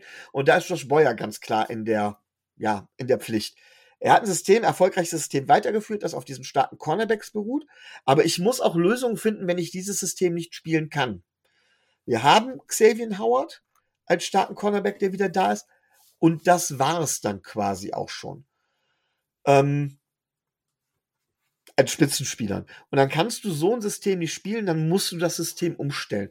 Und dass er das nicht tut, bringt uns gegen eine Mannschaft wie die Lions, die wir eigentlich locker im Griff hätten haben müssen, teilweise oder nah an den Rand einer Niederlage. Finde ich schwierig. Ähm, ich möchte aber einen Spieler besonders hervorheben und das ist Kader Kahu. Mit dem hat keiner von uns gerechnet. Ich habe äh, dann auch ähm, Jan Wegwert über Twitter angeschrieben und habe gesagt, wir haben uns nämlich in der Folge, als wir über die Undrafted Free Agents auch geredet haben, gefragt, warum gibt man so einem Spieler tatsächlich 10.000 Euro Signing Bonus? Auch Jan konnte sich das damals nicht erklären. Wir sind alle drüber gestolpert, wir haben es nicht verstanden und können jetzt am Ende tatsächlich davor der Scouting-Abteilung nur den Hut ziehen. Da haben wir ein absolutes Juwel gefunden. Ja. Keita Kohu ist für mich ein Spieler, das hatte ich ihm nicht zugetraut, so weit wie er nach vorne geht. Äh, kann ich nur, kann ich wirklich nur sagen, absolut phänomenal. Ähm, ich hoffe, auch das habe ich geschrieben, dass derjenige, der für das Scouting verantwortlich ist, mittlerweile deutlich befördert wurde. Ähm, und wenn wir das jetzt vergleichen mit einem Noah Ekbinogini, Entschuldigung, ich kann den Namen ja nicht aussprechen, mit unserem damaligen First-Round-Cornerback, ähm, dann sehe ich Kader Kahu als den besseren an. Er ist kein Number-One-Corner. Das muss er aber auch gar nicht sein. Für einen undrafted Free Agent äh, ist das ist das phänomenal, was der Spieler leistet. Und das ist das, was man versucht mit Bill to the Draft. Er wird nicht wahnsinnig teuer sein, er wird seine Rolle erfüllen, er macht die Secondary besser. Herzlichen Glückwunsch. Ja.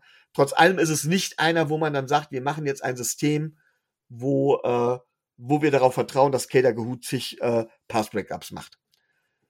Ja, da hoffe ich mir, hoffe ich mir jetzt eine Steigerung. Bradley Chubb wird es individuell verbessern, keine Frage, aber ich will auch eine Antwort von Josh Boyer sehen. Okay, äh, danke dafür. Ähm, mh, mm, soll ich mit Josh Boyer anfangen oder soll ich mit der Offense anfangen, Micho? Was ist dir jetzt lieber? Das kannst du machen, wie du möchtest, aber ganz kurz, nur falls da Rückfragen kommen. Ich habe mir das Spiel später dann noch komplett in der Condensed Version angeguckt. Die kompletten 37 Minuten. Mhm. Sehr schön. Ähm, ich, ich fange mit Boyer an, weil es jetzt gerade akut ist und weil es bei der Offense nicht viel, also nicht so viel gibt. Ähm, ist dir was Besonderes aufgefallen in, bei den letzten beiden Spielen, Micho? Ich würde jetzt nicht wissen, worauf du hinaus willst. Ähm, äh, ich weiß auf, nicht genau, worauf ich raus will, wenn ich ehrlich bin. Meinst du ähm, vom, vom, vom grundsätzlichen System her oder was? Allgemein, ne? die Frage ist sehr offen formuliert, aber ich, du, du weißt nicht, worauf ich hinaus will. Das ist auch gut so. Mm, was man sich mal überlegen muss, ist, dass die Dolphins, ja, wir haben nur gegen die Steelers, aber wir haben auch gegen die Lions gespielt, ähm, in den letzten beiden zweiten Halbzeiten keinen einzigen Punkt zugelassen haben. Das heißt, das Adjustment passt zumindest. Also, dass man sieht, welche Fehler man macht und die Justierung funktioniert. Das hat man jetzt gegen die Lions geschafft. Das hat man, auch Boyer hat gesagt, gegen die Steelers war es, war das Adjustment jetzt nicht so mega groß. Ähm, da waren es andere Geschichten. Aber man hat es geschafft, beide halb, zweiten Halbzeiten ohne, ähm, ohne zugelassenen Punkt zu spielen. Das ist schon mal sehr, sehr positiv. Allgemein ist natürlich, wäre schön, wenn wir das über zwei Halbzeiten können in einem Spiel. Aber solange wir wirklich diese Adjustment treffen, alles gut, ähm, alles fein. Und ähm, ja, also da, da bin ich, also ja, die Defense muss besser funktionieren, 100 Prozent. Aber ich bin mit dem, wie wir die Defense dann justieren, sehr zufrieden. Und ich sag mal, die Justierungen, ähm, Micho, wenn ich das mit der letzten Saison vergleiche, da haben wir immer, wir sind ja deutlich besser gestartet als das, was wir diese Saison zeigen. Zu, zum Start eines Spiels. Jetzt sind es wirklich für mich die Ingame Adjustments, die wirklich gut sind. Wo ich sage, okay, da passieren Geschichten und das passt. Und äh, das wollte ich zu, zu Defense gesagt haben. Kahu ohne jegliche Frage. Aber allgemein die Cornerbacks, ähm, die jetzt äh, den Schritt machen müssen, ähm, finde ich allgemein nicht, nicht schlecht. Richo. Ja, wenn ich kurz einhaken darf, normalerweise sollte die Zeit ja dir gehören, aber da du so direkt so auf das geantwortet ja. hast mit, den, mit Josh Boyer, würde ich da auch gerne was zu sagen. Und zwar, ich, dass ich nicht weiß, ob du das nicht ein bisschen zu positiv siehst. Ja, es waren Adjustments da und ja, die waren mit Sicherheit auch mitverantwortlich dafür, dass wir in der zweiten Halbzeit eine Aufholjagd immer starten konnten, quasi beziehungsweise keinen Punkt kassiert haben. Aber wenn ich mir die Spiele angucke, lag es da weniger an unserer Defense, sondern auch an den Fehlern oder viel an den Fehlern und Unvermögen der Gegner. Und deswegen rechne ich das Josh Boyer gar nicht so an. Äh, es mag, mag man jetzt kleinkariert nennen oder wie auch immer. Ja? Und äh, gibt mit Sicherheit auch andere Sichtweisen, aber so habe ich das bisher tatsächlich empfunden. Deswegen sehe ich das da etwas anders an. Das ist ja auch, ist ja auch fair, das so zu sehen. Aber zum Beispiel die Bills haben wir in der zweiten Halbzeit bei fünf Punkten gehalten. Das eine war eine Safety. Ja, also dementsprechend, also ich, ich sage nicht, dass das jetzt, dass, dass, dass man das immer machen sollte, aber ich sehe die In-Game Adjustments positiver als letztes Jahr und die funktionieren offensichtlich. Zumindest wenn man die Ergebnisse nur bewertet. Auch da gehört immer ein bisschen Glück dazu, ähm, dass ein Ball nicht gefangen wird und so weiter und so fort. Aber das ist Football. Ähm, Offense. Auch da lässt sich eigentlich nicht viel, nicht viel sagen. Ähm, Tour macht sein Ding. Tour hat, ähm, auch das werdet ihr ähm, vermutlich in der, im späteren Verlauf auch nochmal hören. Ähm, Tour hat, ich glaube, 32 Pässe von 10 oder mehr Air Yards. Und das Kommst du darauf? Kannst du die Zukunft gucken oder hören? Ja, ja manchmal kann ich das. Äh, dementsprechend bin ich ja auch fein damit, dass wir einen All-In-Move machen für den Super Bowl. Ähm, ähm, also, äh, Tour hat 32 Pässe für 10 oder mehr Air Yards, während die Nummer 2 Patrick Mahomes und Tom Brady 16 haben. Das ist halt einfach phänomenal. Tour ist der ak akkurateste Quarterback Deep, natürlich. Und auch da, der Pass auf Tyreek Hill, für mich ist der gar nicht, nicht weit genug, für mich ist der nicht, nach, nicht weit genug nach links gespielt. Das Fenster ist falsch getroffen für mich, weil äh, Tyreek hätte nicht so weit nach entgegenkommen müssen. Er springt ja noch in die zweite Etage, um den Ball zu fangen. Der Ball hätte ein bisschen weiter nach links rausgehen müssen. Ähm, aber war dann vielleicht auch so sicherer geworfen. Ich weiß es nicht. Kann man darüber diskutieren. Aber wenn jeder über diese Situation spricht, wieso spricht keiner über diesen geilen Ball auf Jalen Waddle zum Touchdown? Den er genau in den, in, in den Brotkorb wirft, also genau über die Schulter. Äh, das war ja, das war ein perfekter Wurf. Also darüber sollte man auch vielleicht auch sprechen. Ähm, und äh, ja, insgesamt ähm, Tourwatch gibt es halt später im Verlauf, nur dazu schon mal, weil wir darüber schon gesprochen haben, beziehungsweise ähm, gesprochen haben werden. Genau, gesprochen haben werden. Der Arne hat dazu nämlich eine gute Frage, die wir auch sehr gut beantworten konnten, beziehungsweise wo wir sehr gut was zu sagen konnten, wie wir das aktuell sehen. Auch da könnt ihr gerne eure Meinung mal da lassen boah, schrei, ey, ihr könnt super viel, wir, wir reden jetzt super viel, aber ihr könnt auch super viele Meinungen da lassen. Ich liebe diese Folge jetzt schon. Weißt du, kaum bin ich wieder da, zack, fünf Stunden äh, Aufnahme. Ähm, hervorragend. Nee, das ist ähm, das, was, was ich noch sagen wollte. Und ansonsten war es ein, ein, ein Spiel. Auch da, Tobi hat das gesagt, ähm, um Tobi da mal zu Wort kommen zu lassen. Ähm, auch das Gefühl hatte ich in dem, wo ich Großteil des Spiels habe ich über die Highlights gesehen. Ähm, auch da, Micho, da vielleicht nochmal die Rückfrage an dich. Mich, äh, Tobi hat ja gesagt, äh, selbst wenn die äh, Lions dort nochmal gescored hätten und in Führung gegangen wären, hat Tobi das Gefühl, dass hätten die Dolphins trotzdem noch gewonnen und hätten das Spiel trotzdem noch gedreht. Also wir hätten zumindest, ich hatte tatsächlich nie die Angst, eben weil ich gesagt habe, unsere Offense war so explosiv und die Defense der Lions auch dementsprechend so schlecht, dass ich glaube, dass es jederzeit möglich gewesen wäre, nochmal aufzudrehen. Und man hat es zum Ende hin ja auch nochmal gesehen. Nachdem wir den Turnover an Downs hatten, Ne? Wir haben dann ja auch neun Plays gemacht, haben die Uhr runtergespielt und meiner Meinung nach wäre, wenn wir an der Stelle zum Ende nicht abgekniet hätten, an Detroits 24-Yard-Linie, ja, muss man ja auch mal sehen, ähm, wir, wir, wir hätten noch einen Touchdown erzielen können. Nur man, im Football macht man es halt nicht, man geht nicht auf die Punkte, man will den Gegner nicht erniedrigen. Finde ich grundsätzlich, weiß nicht, ob ich das gut oder schlecht finde. Aus Fantasy-Sicht ist es, glaube ich, für viele schlecht. Ähm, aber von daher, ja, ich habe auch das Gefühl, wir wären in der Lage gewesen zu punkten. Und das ist halt eben unsere Offense. Im Moment kann man uns nicht abstreiten. Wir sind jederzeit in der Lage, auch innerhalb eines Viertels auch mal drei oder vier Touchdowns aufzulegen, wie die Ravens am eigenen Leib erfahren durften. Herrlich. Und ich muss da mal sagen, äh, zum letzten Jahr standen wir ein sieben. Tour stand mehr denn je in, in Frage.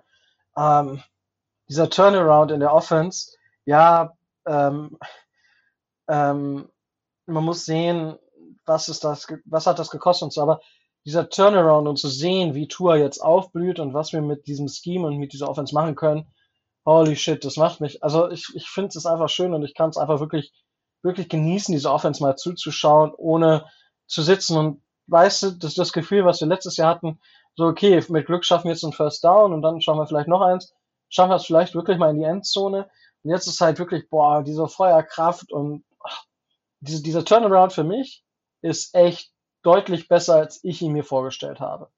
Zum jetzigen Zeitpunkt. Und Respekt davor, vor den agierenden Personen bei den Dolphins. Ja. Das, äh, ja, äh, wäre von, von meiner Seite aus, du hast schon Tyreek Hill, Spieler des Spiels. Man könnte hier natürlich auch ähm, Jalen Waddle nennen und äh, ich gehe, ich würde, ich gehe dann mit mit mit Waddle äh, vielleicht einfach, weil äh, du mit äh, Hill gegangen bist. Aber eine Sache noch: Jalen Phillips ist aufgetaut. Jalen Phillips hat 32 Pressures die Saison, das ist Top 9. Er hat aber diese 32 Pressures. In den letzten drei Spielen hat er 20 Pressure erzeugt, laut PFF. Auch da, PFF hat vielleicht andere Zahlen als Next Gen Stats. Das muss man, weil wie registriere ich einen Pressure. Das da haben mich und ich uns ja auch schon drüber unterhalten mit Tobi zusammen hier im Drive. Er hat 20 in den letzten drei und hat davor in fünf Spielen 12. Ja, also jetzt die letzten, ähm, die letzten Wochen ist der Bursche wirklich durch die Decke gegangen. Und äh, das möchte ich einfach nur hier nochmal gesagt haben, dass Jane Phillips nach einem nicht ganz so soliden Saisonstart, ich, ich kann mich erinnern, dass ich ihn so auch schon stark kritisiert habe hier, das, was er bis jetzt die letzten Wochen gezeigt hat, ist absolut on point, richtig stark und ich freue mich, wenn Chubb auf der anderen Seite auch diesen Pressure erzeugen kann. Holy smoke, let's fucking go. Das, äh, das nur noch dazu, ähm, weil das wollte ich noch gesagt haben. Ähm, genau. Das dazu. Hast du noch was, Micho, was du zum Spiel gegen die Lions sagen möchtest? Ähm, Nochmal, ähm, kein Disrespect. Die Lions waren jetzt nicht der super harte Gegner, aber der Record von denen 1 zu 6 zeigt auch nicht deren wirkliche Leistungsfähigkeit. Ähm, wir sind gut. Ob wir so gut sind, wie das Spiel dann oder wie, wie der Record dann glauben machen möchte, viele sagen ja von wegen, wir müssen eigentlich noch besser stehen oder sowas, ist die Frage. Ähm, ich warne nur davor, dass das immer so gut geht wie gegen die Lions. Nochmal, wir haben ähm, tatsächlich mit einem Fumble gestartet, wir haben 14 zu 0 hinten gelegen und gegen viele Teams wird das eng werden, trotz unserer explosiven Offense. Gegen viele Teams wird das sehr eng werden. Gegen die Lions hat es gereicht, auch wenn es knapp war, auch wenn es kein schlechtes Team war, es hat gegen die Lions knapp gereicht. Ähm, das wird gegen, ich sag jetzt mal, über die Hälfte der NFL-Teams halt eben nicht reichen. Oder nur, mit, oder nur mit Glück, was gegen die Lions zum Glück nicht nötig war. Glück, Glück, Glück, genau. Ja, ich glaube, äh, irgendwer hatte es mal gepostet, weil die, äh, die, die Lions waren ja auch 0-3 gestartet. Da haben wir schrieb, wenn die, ähm, wenn die Lions mit einer Defense spielen würden, dann stellen sie 3-0. Und ähm, ja, also ich denke, wenn die halt eine vernünftige Defense hatten und nicht das, was da aktuell los ist, dann wären die Lions auch ein Kandidat, äh, die zumindest im Mittelfeld, wenn nicht sogar äh, so auf den siebten, sechsten Spot der Playoffs schielen könnten.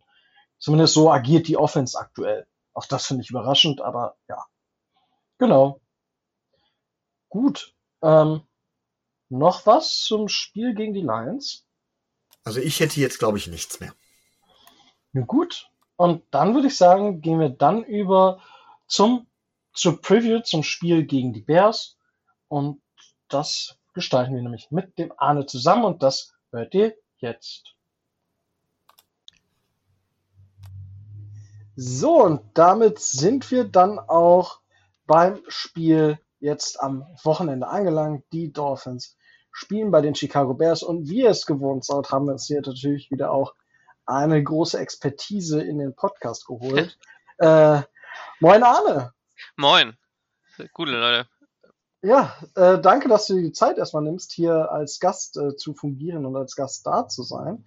Äh, äh klar, gerne. Ja. Ähm, mach das gern. also. Ja, wir zwingen dich nicht dazu. Also nur falls die Leute jetzt da draußen denken, so, okay, das war jetzt ein bisschen zögerlich. Äh, es ist nicht gezwungen, er ist freiwillig hier. Ja. Zumindest sagen wir euch das so. Äh, ja, Arne, äh, Chicago Bears ist ja grundsätzlich ein Team, wo jetzt, wo ich sage, da habe ich schon mal öfters Fans von ähm, gesehen, beziehungsweise auch von Fans gehört. Äh, wie, wie kommst du zu den Bears und danach kannst du vielleicht auch mal einfach sagen, was gibt's von den Bears in, in Deutschland, wo kann man sich da umhören und so weiter und so fort. Ja, klar, gerne. Ähm, also hast mir ja schon vorgestellt, ich bin der Arne. Äh, ich bin Fan jetzt von Football und von den Bears ungefähr, lass mich lügen, 14 Jahre circa. Ähm, bin mehr oder weniger da dran gekommen, dass ich vor der Schule immer die Serie immer wieder Jim geschaut habe. Ähm, das spielt ja in Chicago und äh, Jim Belushi ist auch großer Bears-Fan und so irgendwie habe ich mich dann angefangen, auch mit den Bears und mit Football im Allgemeinen äh, zu beschäftigen, insbesondere nach dem einen Super Bowl, der hier übertragen wurde, ähm, Patriots Giants, glaube ich, damals war das. Und so habe ich mich dann immer mehr in Football und insbesondere die Bears verliebt. Genau. Ähm, dann auf deine zweite Frage äh, zuzukommen. In Deutschland haben wir jetzt ganz neu, ja, seit ähm, Frühjahr circa, äh, oder Ende des Früh Ende Frühjahr, den ersten deutschen Fanclub gegründet. Ähm, der heißt German Bears Cave e.V. Ähm, dazu würde ich euch einfach die Links von Website und so und unseren Kanälen vielleicht mal hier in den Chat schicken und vielleicht könnt ihr die auch mitteilen dann mit der Folge. Packen ähm, und da gibt's ähm, ja auf unseren Social Media Kanälen ähm, so ein bisschen immer immer die neuesten ja Infos oder die die ja, die neuesten News mehr oder weniger und ähm, auch so kleine Spielthreads und so weiter und so fort. Ähm, Facebook, wie gesagt, haben wir auch, also da haben wir auch eine Gruppe, uns mehr oder weniger organisieren. Wir haben einen Discord-Server und ähm, genau, da sind wir halt aber jetzt mehr oder weniger immer noch in der Planung so ein bisschen, auch in der Selbstfindung und glaube, größere Sachen würden wir wahrscheinlich erst nächstes Jahr angehen. Ja, cool. Aber äh, ist ja schon mal was, dass es da ein e.V. gibt. Und äh, Micho hat es gerade schon eingeworfen. Die Links dazu findet ihr natürlich wie immer bei unseren GästInnen ähm, in den Show Notes. Alle Infos dazu. Ansonsten wird es vermutlicherweise auch Verlinkungen geben. Ähm, ich weiß jetzt nicht, also mit den Verlinkungen, da bin ich jetzt gerade ein bisschen vage, weil ich vermutlich nicht machen werde, weil, äh, wie ihr es ja schon aus dem Intro gehört habt, äh, bin ich ja aktuell tatsächlich äh, in den Staaten. Und dementsprechend weiß ich immer nicht ganz, wann, wo, wie, was zeitlich wo abgeht in Deutschland, weil ich war auch die ganze Zeit verwirrt jetzt der Zeitverschiebung und der Winterumstellung, alles wild, aber ja, ihr kriegt auf jeden Fall die Links äh, zu den Bears. Und ähm, ja, coole Sache. Ähm, Gibt es denn ansonsten darüber hinaus noch was von den Bears? Also ich frage jetzt einfach nur, nur Interesse halber. Ähm, Podcastmäßig oder, oder habt ihr jetzt, ich sag mal nur in Anführungsstrichen jetzt, ähm, die schriftliche Form, also über das, was du gerade schon gesagt hast? Ähm, ja, wir haben äh, momentan nur die schriftliche Form, zumindest von unserem Verein aus.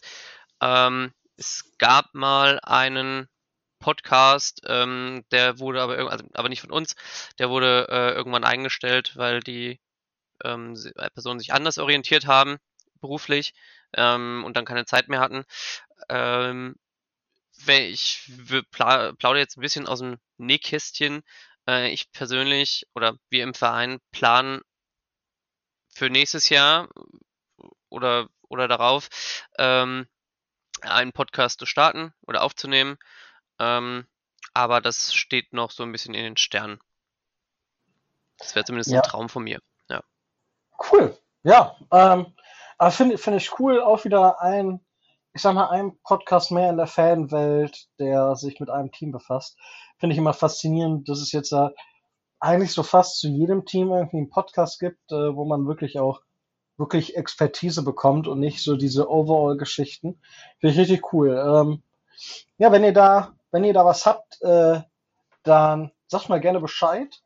Äh, wir haben ja auch mal so ein paar Sachen, wo wir dann Leute einladen ähm, zu anderen Formaten. Da seid ihr natürlich sehr, auch sehr, sehr gern gesehen. Ja, sehr gerne. Ich werde auf jeden Fall Bescheid geben. Sehr cool. Ähm, ja, dann, äh, nachdem wir jetzt so ein bisschen was über die Bears in Deutschland erfahren haben, äh, bei den Bears in den USA sieht's jetzt, ich sag mal so aus, aus, aus der Sicht eines Nicht-Bears-Fans, jetzt nicht ganz so rosig aus. Die Bears stehen 3 und 5.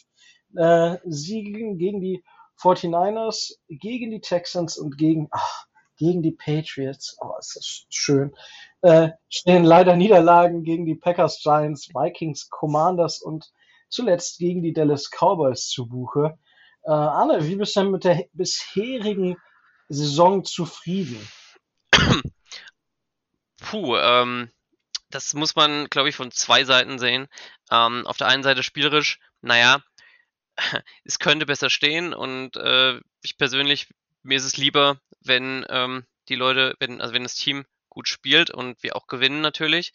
Ähm, auf der anderen Seite muss man, glaube ich, auch sehen, dass unser Team einfach sich mehr sich im Rebuild befindet. Das kann man, glaube ich, auch gar nicht anders, gar nicht anders bezeichnen. Man hat es ähm, ja gemerkt zur Trade Deadline äh, oder auch davor schon. Wir haben nicht nur Robert Quinn, äh, den unseren ältesten, erfahrensten Pass Rusher getradet, sondern halt jetzt äh, kurzfristig auch dann Roquan Smith. Ähm, und es war dann schon ganz klar und natürlich auch für Chase, Clay, für Chase Claypool gedraftet und äh, sind halt dann ganz klare Zeichen für den Rebuild und vor allem die äh, Relo Relokalisierung von Assets aus der Defense in die Offense, um ähm, Fields weiterzuentwickeln. Und das ist, glaube ich, auch das Wichtigste, was dieses Jahr noch passieren kann, ähm, dass Fields sich weiterentwickelt als Quarterback und hat sich ja auch schon verstärkt ähm, im, in den letzten beiden Spielen nach dieser Mini-Buy, die sie hatten nach dem Thursday Night Game gegen die, gegen die Redskins, äh, ich sag immer Redskins, bin noch nicht dran gewöhnt, die Commanders, Entschuldigung. Ähm, und entsprechend ist das, glaube ich, das, worauf die meisten Bears-Fans auch noch bis zum Ende der Saison hoffen, hoffen dass äh, man sich die, zumindest die Offense anschauen kann und äh, Justin Field sich anschauen kann, der sehr viel Spaß macht, wenn er, wenn er gut ausspielen kann. Ja, ich meine, äh, den Kollegen Quinn kennen wir aus Miami ja auch noch.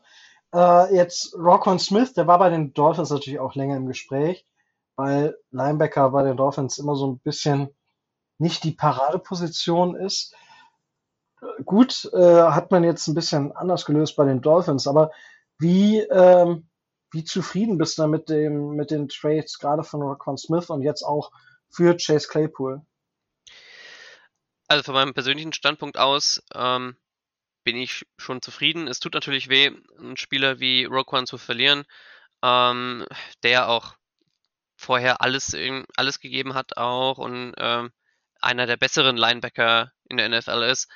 Ähm, aber ich verstehe nun mal die Perspektive oder versuche die Perspektive vom Team zu verstehen, dass man einfach für ein für einen Off-Ball-Linebacker ähm, keine 20 bis 1 oder mehr Millionen ähm, pro Jahr zahlen will. Und ähm, ich meine, er hat sich keinen Gefallen damit getan, da ähm, ja so eine Art Holdout, Hold-In zu machen Anfang in, an, in der Preseason und ähm, dann alles nach außen zu tragen. Ja, ähm, Teil davon wird wahrscheinlich auch gewesen sein, dass er keinen Agent hat. Ähm, ja, aber sonst, genau. Und für Chase Claypool freue ich mich tatsächlich, dass man, ähm, dass man da sich noch in der Saison gedacht hat, okay, let's go. Äh, wenn wir hier die Chance haben, holen wir auf jeden Fall noch einen Right Receiver, um Justin zu helfen bei der, bei der, äh, bei der Entwicklung. Ähm, und ist für mich auch so ein, so ein bisschen das Zeichen, dass die, das Front Office sagt, okay, Justin, he's him und wir wollen ihn entwickeln und ihn auch besser aufstellen und eben auch einen Wide Receiver holen in der Saison, dass er schon da neun Wochen Zeit hat, sich mit dem, äh, mit dem Rapid aufzubauen und ähm, äh, sich eben weiterzuentwickeln, ja. Äh, Second Round Pick dafür in Ordnung? Definitiv, ja. Es ist natürlich, also ich hatte gehofft, das wäre der Ravens äh, Second Round Pick, den wir von dem Roquan äh, äh, Trade bekommen haben. Ist unser eigener, der wahrscheinlich höher sein wird. Ähm, aber dadurch, dass die Packers ja auch versucht haben, Chase Claypool zu bekommen mit dem Second Runner, äh, ist das dann schon in Ordnung für mich. Wenn man halt das bieten muss, dann muss man es halt bieten und dann finde ich die Reaktion auch gut zu sagen, okay, wenn die einen bieten, dann bieten wir halt unseren, dann bekommen wir auf jeden Fall halt den Spieler, der uns weiter, der uns jetzt weiterhilft auf längere Sicht. Ähm, und natürlich ist es dann noch ein bisschen süßer, äh, den Spieler den Packers weggenommen zu haben. ja, ja, das glaube ich. Und gut, wieder eine Trade Deadline, die für äh, die lieben guten Packers-Fans eher frustrierend war, wenn man überlegt, wo sie denn alles im Gespräch war und was nachher bei rumgekommen ist. Und zwar nichts. Ja. Äh, einfach, einfach bitter. Ähm, aber ja, du, du hast es gerade schon angesprochen. Äh, Justin Fields unterstützen ist ja, ich meine, der ist ja momentan so ein bisschen bei vielen Teams so die Situation, ähm, was, was mache ich mit meinem Quarterback, Justin Fields, Zach Wilson, äh, aber auch ein bisschen, bisschen Mac Jones, Trevor Lawrence. Das sind ja einfach ganz viele Quarterbacks, wo jetzt keiner so wirklich irgendwie heraussticht. Und die Dolphins-Fans wissen natürlich, wir hatten das gleiche Thema letztes Jahr. Hm. Das hat man natürlich jetzt komplett umgedreht. Äh, das ist ja einfach, also wenn ich mir überlege, von dem Jahr standen die Dolphins halt so 1-7 und, und was jetzt da daraus geworden ist mit den Verpflichtungen, die man dann getätigt hat.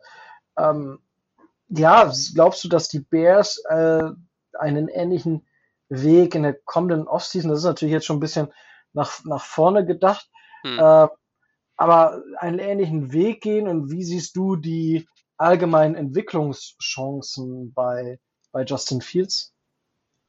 Ähm, ich würde mit den Entwicklungschancen anfangen, die sehe ich bis jetzt, also was ich die letzten zwei Wochen gesehen habe, ähm, hoch. Ähm, wenn man, gut, den, man könnte den Vergleich ziehen zu Trubisky quasi in derselben Entwicklung, ähm, hat man auf jeden Fall aber nicht die Angst, weil ich habe, ich habe, also wenn, ähm, nochmal neu, also ich habe, wenn ich Justin Fields sehe und ich sehe, er läuft aus der Pocket raus und äh, hat den Ball in der Hand, habe ich nicht die Angst, okay, was, was macht er damit jetzt? Wo wirft er ihn hin? in welche nächste, in, die, in welche nächste äh, Quadruple Coverage wirft er den Ball rein, ähm, sondern äh, er hat halt die Möglichkeit, einfach mit der Größe und mit der Schnelligkeit, die er hat, da immer noch was draus zu machen. Ob er jetzt äh, läuft, ob er wirft, das, äh, das wirkt sich auf die gegnerische Defense aus, es wirkt sich auf die Offense auch aus, gibt denen ein bisschen mehr Feuer und einfach dass er mit einem, mit so einem Swagger jetzt halt schon jetzt auch spielt, was man eben vor allem im Cowboys-Game dann noch gesehen hat. Ähm, auch wenn das, wenn die, wenn die zwischendurch dann so weit zurücklagen und am Ende dann auch. Ähm, und deswegen sehe ich da zum Stand jetzt große Entwicklungschancen.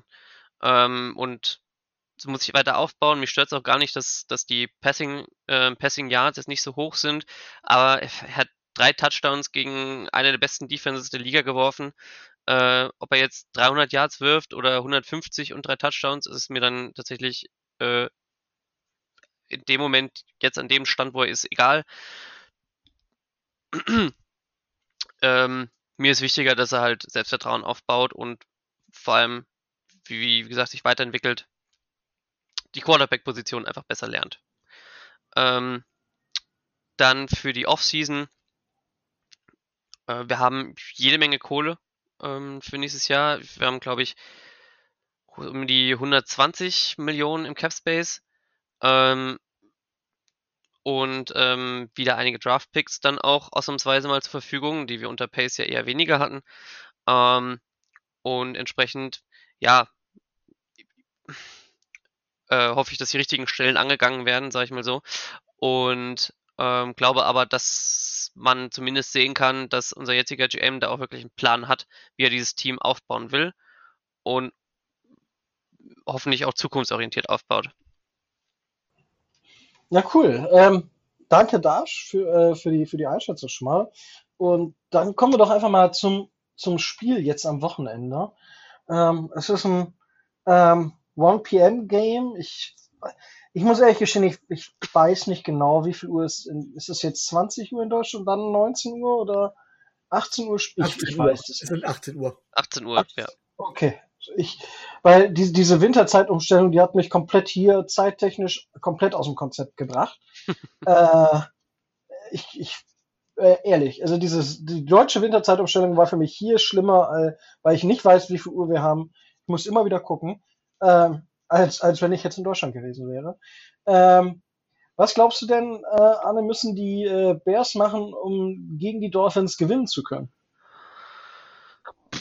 Gewinnen, ähm, ich glaube, die Chance wäre nur, Anführungszeichen, also erstmal sollte Fields das zeigen, was er im Cowboys-Spiel gezeigt hat. Ähm, ich weiß jetzt nicht genau, wie eure Defense aufgestellt ist, aber wenn Bradley Chubb spielt, ist es zumindest, ähm, ist zumindest der Pass, Pass Rush schon eher eine Gefahr. Und ich äh, meine, ihr würdet wahrscheinlich mehr blitzen ähm, gegen diese O-Line. Ähm, aber ich glaube, sie sollten einfach das durchziehen, was sie gemacht haben. Starkes Running Game und ähm, dann die Pässe ab und an und äh, dann auch dann eben Punkte kriegen. Ähm, aber ich glaube, der größte Fokus, um das Spiel gewinnen zu können, dürfte auf der Defense liegen, um irgendwie irgendwie Waddle oder Hill stoppen zu können. Ähm, ich weiß nicht, ob euer Running Game da mitmacht.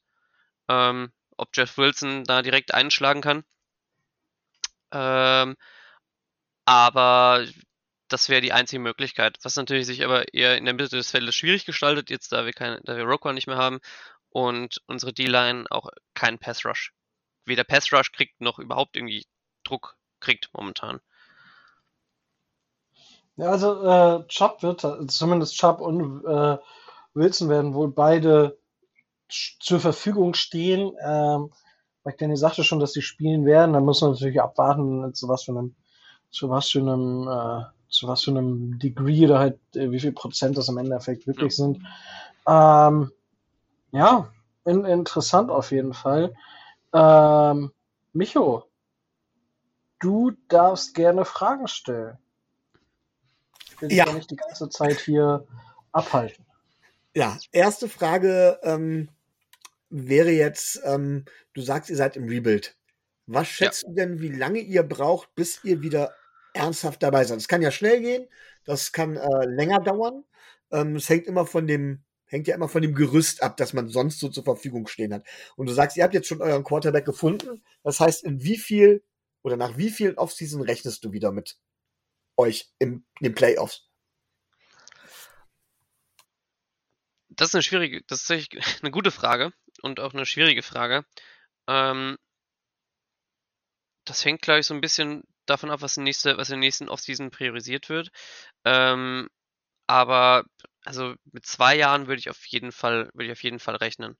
Ähm, einfach dem geschuldet, dass wir sehr viele Löcher haben, ähm, vor allem halt in der D-Line und ähm, Wide Receiver und O-Line ähm, die halt erstmal, die erstmal gestopft werden müssen. Ähm, und das dauert seine Zeit. Also dadurch, dass Poles wahrscheinlich eher auf den Draft setzen wird als auf Free Agency, was an sich für, für einen Anfang ja auch eine ganz gute Strategie ist. Ähm, aber ja, bleibt, bleibt abzuwarten. Aber ich würd, würde mal, wenn ich eine Schätzung abgeben müsste, mit zwei Jahren rechnen, dass sie, also nächstes Jahr wahrscheinlich kompetitiv ähm, und, und vielleicht im Jahr drauf dann, dann Playoffs. Ähm, ihr habt ja eine ganze Zeit lang, ja, habt ihr durch eine ziemlich äh, erratische Kicker-Auswahl geglänzt, um es mal so zu sagen. Ähm, ist die Position bei euch mittlerweile gesettelt oder hättet ihr immer noch lieber anderen? Äh, nee, also Cairo Santos ähm, oder Carlos, wie er bei John Fox hieß, ähm, ist auf jeden Fall, ähm, wie soll ich sagen, eine Maschine. Ähm, wir haben davor immer Probleme gehabt nach Robbie Gold und seitdem er da ist, hat er die Position stabilisiert. Er trifft fast alles und ja, einfach ein Automat. Dog, würde ich sagen, ja. Und äh, wo, an welcher Position würdest du dann jetzt als allererstes ansetzen, im nächsten Draft äh, zu verbessern? Ähm, das? das ist ein bisschen umstritten. Es kommt darauf an, wo wir unsere, wo, wo wir nachher landen. Ähm, also ich schätze, wir kriegen einen Top 10 Pick. Ähm, ist die Frage, was dann noch da ist. Auch, auch, auch value-mäßig. Ähm, glaube aber, wenn, wenn die Möglichkeit besteht, zurücktraden mit einem Team, das vielleicht noch einen QB picken will. Ähm, und oder ansonsten D-Line, ähm, Defensive Tackle vor allen Dingen, ähm, weil unser unsere Run Defense nicht nicht vorhanden ist oder eben Wide Receiver, einen von den von den Top 3, ähm, weil danach fällt es oder einen von den Top 5 vielleicht noch, danach fällt es eher stark ab in den, in, den, in den zweiten bis dritte oder späteren Runden. Äh, entsprechend wäre das, glaube ich, mein Fokus am Anfang des Drafts. Und ähm, ja. Ich meine, die Bears sind ja nun eins der Traditionsteams schlechthin. Das muss man ja ganz klar sagen. Und die Bears sind vor allen Dingen bekannt gewesen immer für Defense. Ja. Das ist so traditionell. Ähm, würdest du eher wieder in den Bereich zurückgehen, dass du auch sagst, Defense counts, oder würdest du jetzt sagen, nee, wir sind in einer Passing Offen äh, in einer Passing League und in einer Offense League und wir setzen jetzt alles auf Offense? Ja, also die äh, diese Defense Mentalität hat uns in 100 Jahren einen Super Bowl gebracht, also das heißt 100 Jahren, ja, die Super Bowl Era ist ja seit den 70ern, äh, hat uns aber in der Zeit einen Super Bowl gebracht, ähm, nicht mehr. Und äh, entsprechend vor allem auch die Entwicklung, wenn die Entwicklung in der Liga bedenkt, würd, bin ich eher der Meinung, äh, man sollte mehr in die Offense investieren und aber auch natürlich klug investieren und ähm, die Defense eben dann auch mit, aber mit Quality-Spielern auffüllen. Äh, das ist natürlich auf beiden Spiel, auf beiden Seiten ein gutes Team zusammenzukriegen, äh, kriegt nicht jedes Team hin, aber eher Offense und äh, danach dann Defense. Okay, und dann wäre ich in dem Rahmen auch schon bei meiner letzten Frage, die ist auch ein bisschen gefährlich. Ähm, wir Dolphins kennen das natürlich. Äh, wenn man einen Quarterback hat, dann verteidigt man den mit Klauen und Zähnen, ähm, bis man wirklich hundertprozentig davon überzeugt ist, dass das in der Regel, dass es dann nicht ist. Ist ja leider, ist ja leider die Regel. Dass du also Justin Fields verteidigen wirst, kann ich vollkommen nachvollziehen. Würde ich an der Stelle auch so tun. Ähm, ich persönlich habe meine Zweifel, ob Justin Fields euer Franchise-Quarterback sein wird. Aber das steht ja auf einem anderen Blatt. Ähm, meine Frage wäre eher, es ist klar, egal wie, Justin Fields muss entwickelt werden. Bis wann gebt ihr ihm Zeit? Oder wann sagt ihr, nein, jetzt müssen wir uns neu umorientieren? Ja, ähm, gute Frage. Also wenn ich jetzt gar nicht von Fields überzeugt, ich habe das mit, ich habe das mit Trubisky damals durchgemacht. Ähm, ich habe zu lange, zu lange an, an, dem, an dem Kerl gehalten, weil er auch ein ähm, cooler Typ war oder ist. Er lebt ja noch und spielt ja noch. Ähm, ist und aber wenn ich es nicht sehen würde, würde ich auch sagen, nee, komm, lass das Projekt beenden und, und dann nächstes Jahr. Diese, das Front Office hat ja an sich keine, der hat den, hat den, hat ihn nicht gedraftet, ne? Die haben, hatten so dann keine Anführungszeichen Beziehung mit ihm. Ähm, hat jetzt 19, hat jetzt 19 Spiele mittlerweile? Oder noch 18? Egal, auf jeden Fall ähm, gerade eine Saison voll und zeigt aber einfach, dass er, dass er schon äh, schon Football spielen kann und auch ganz guten Football spielen kann. Ähm, und auch viele Kritik ist einige Kritik ist auch berechtigt, ähm, andere, andere Kritiken eher nicht. Die sind dann ähm, eher daher geschuldet, dass man die Spiele nicht schaut und nur auf den Boxscore guckt. Ähm, würde aber sagen, ich glaube, ein zweites volles Jahr in, in der in der Offense sollte er schon, äh, sollte man ihm schon zugestehen. Okay, dann wäre es das jetzt erstmal von meiner Seite aus. ich, habe, ich habe schon ein paar Fragen gestellt. Ich halte mich jetzt erstmal ein bisschen zurück. Micho, ähm, drehen wir das Spiel einfach mal um. Ähm, was müssen die Dolphins tun, damit sie jetzt äh, nach drei Siegen äh, in Folge, nach drei Niederlagen in Folge, jetzt wieder drei Siege in Folge feiern können? Erstens das Team der, der Bears auf keinen Fall unterschätzen. Wir sind Favorit, wir sind hoher Favorit. Ich glaube, das sind wir auch zu Recht und darin liegt die Gefahr, dass man das halt eben unterschätzt.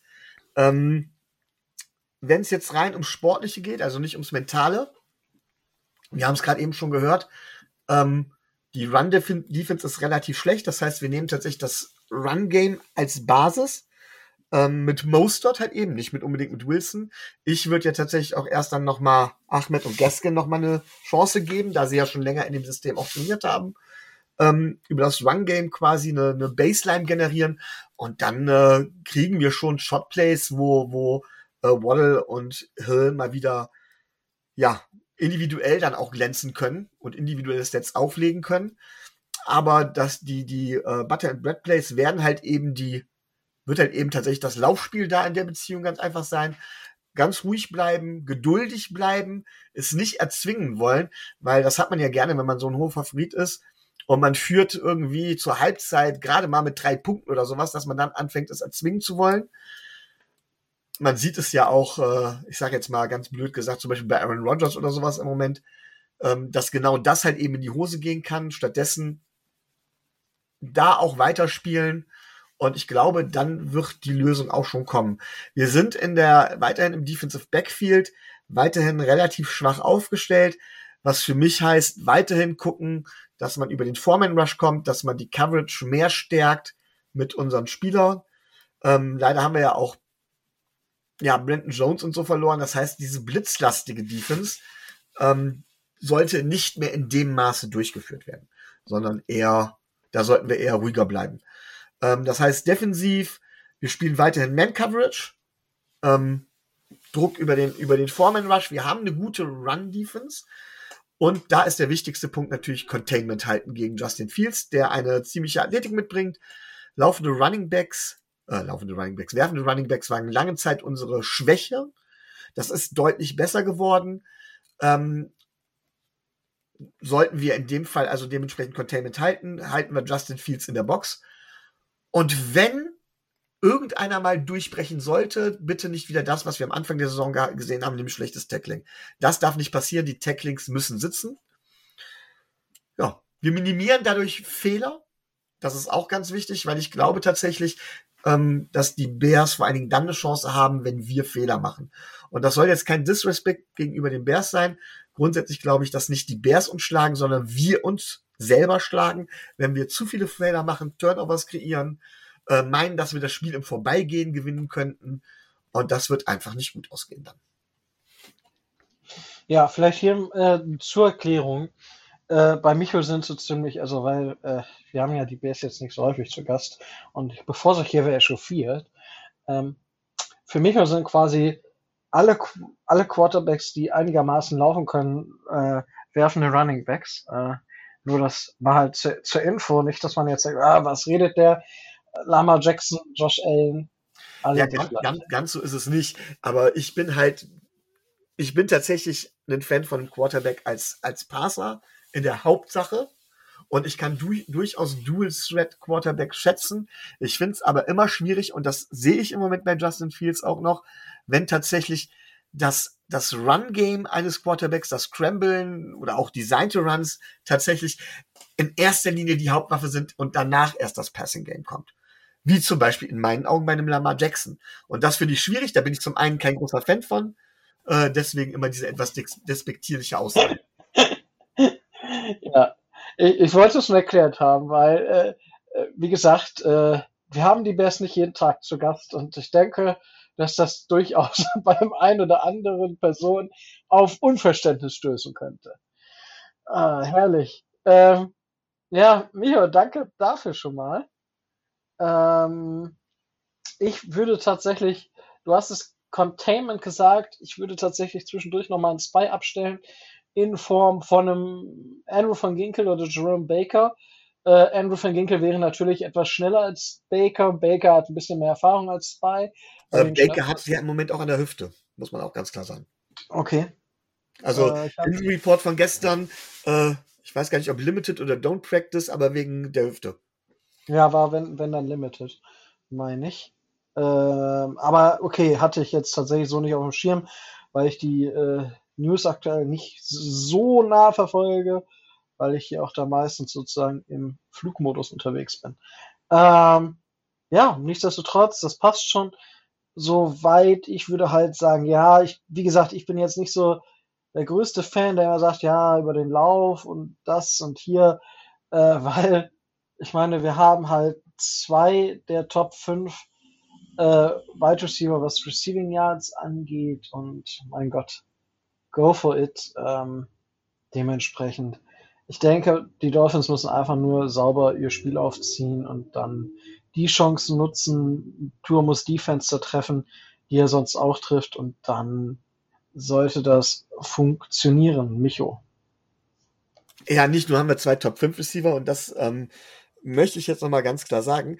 Tyreek Hill ist äh, auf, hat 120 Yards, glaube ich, im Schnitt pro Game, ist auf einer Pace von 2000 Yards und ist nahe dran, ähm, den All-Time Receiving äh, einer Saison brechen zu können.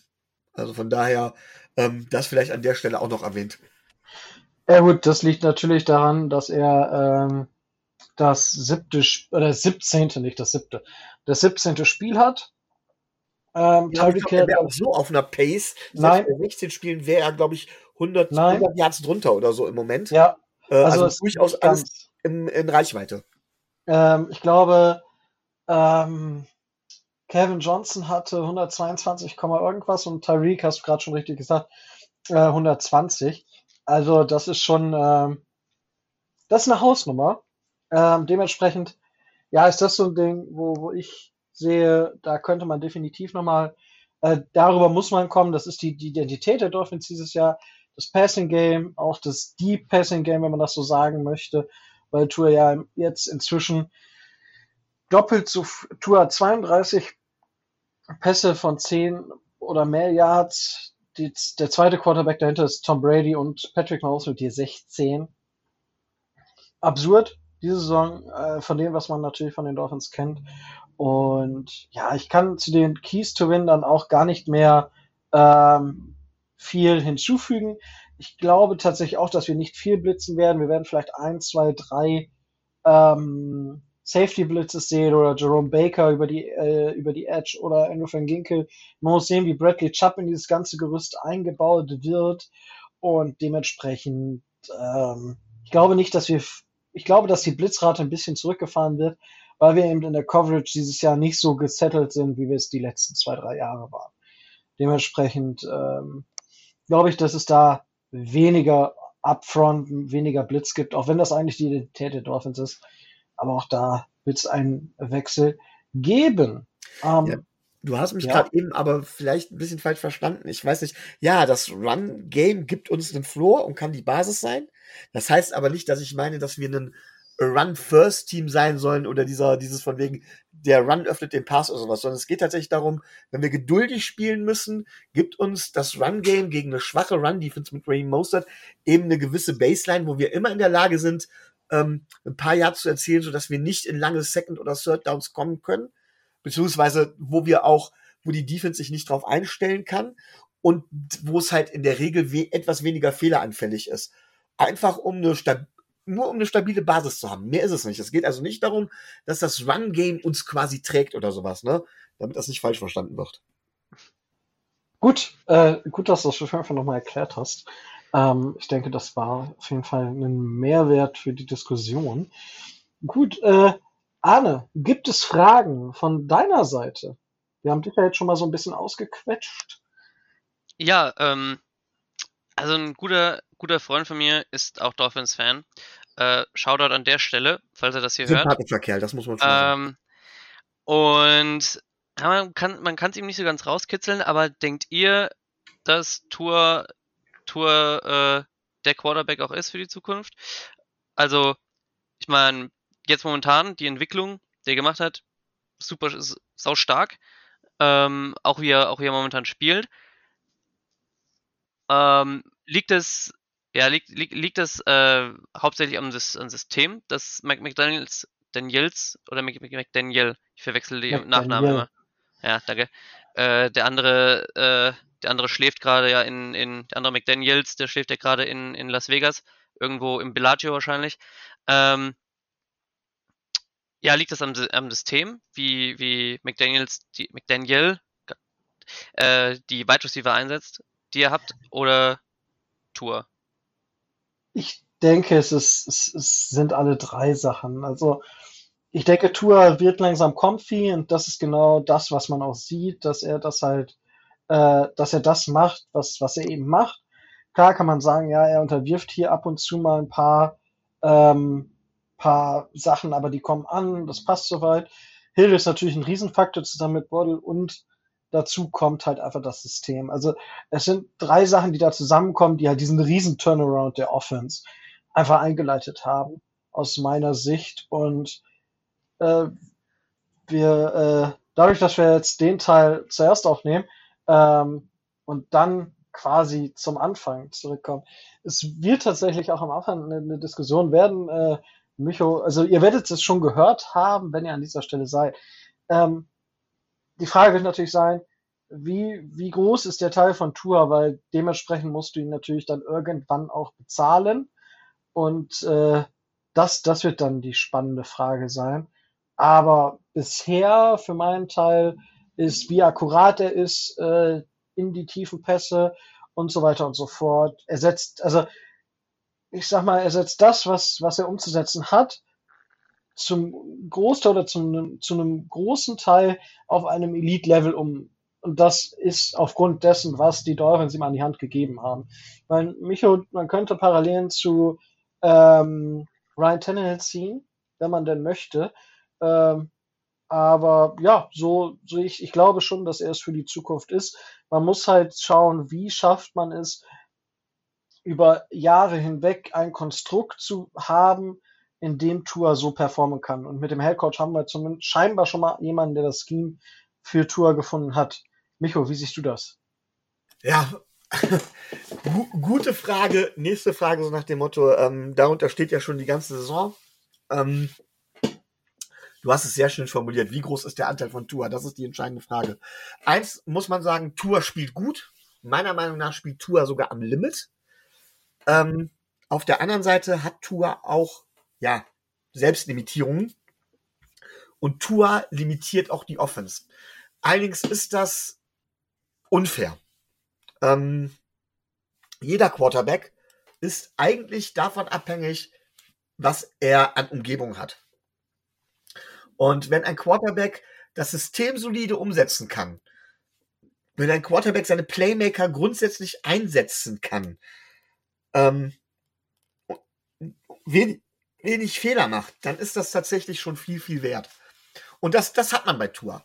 Was man bei Tour, glaube ich, nicht sehen wird, ist, dass er ähm, regelmäßig äh, hingeht und einfach nur äh, in schlechten Schemes oder sowas enge Fenster trifft äh, auf, auf Receiver, die normalerweise nur äh, Hände aus Stein haben und nicht zwangen und er trotzdem die Bälle so platziert, dass quasi äh, er die Spiele im Alleingang gewinnt. Das wird man nicht sehen, aber wann sieht man das auch schon mal?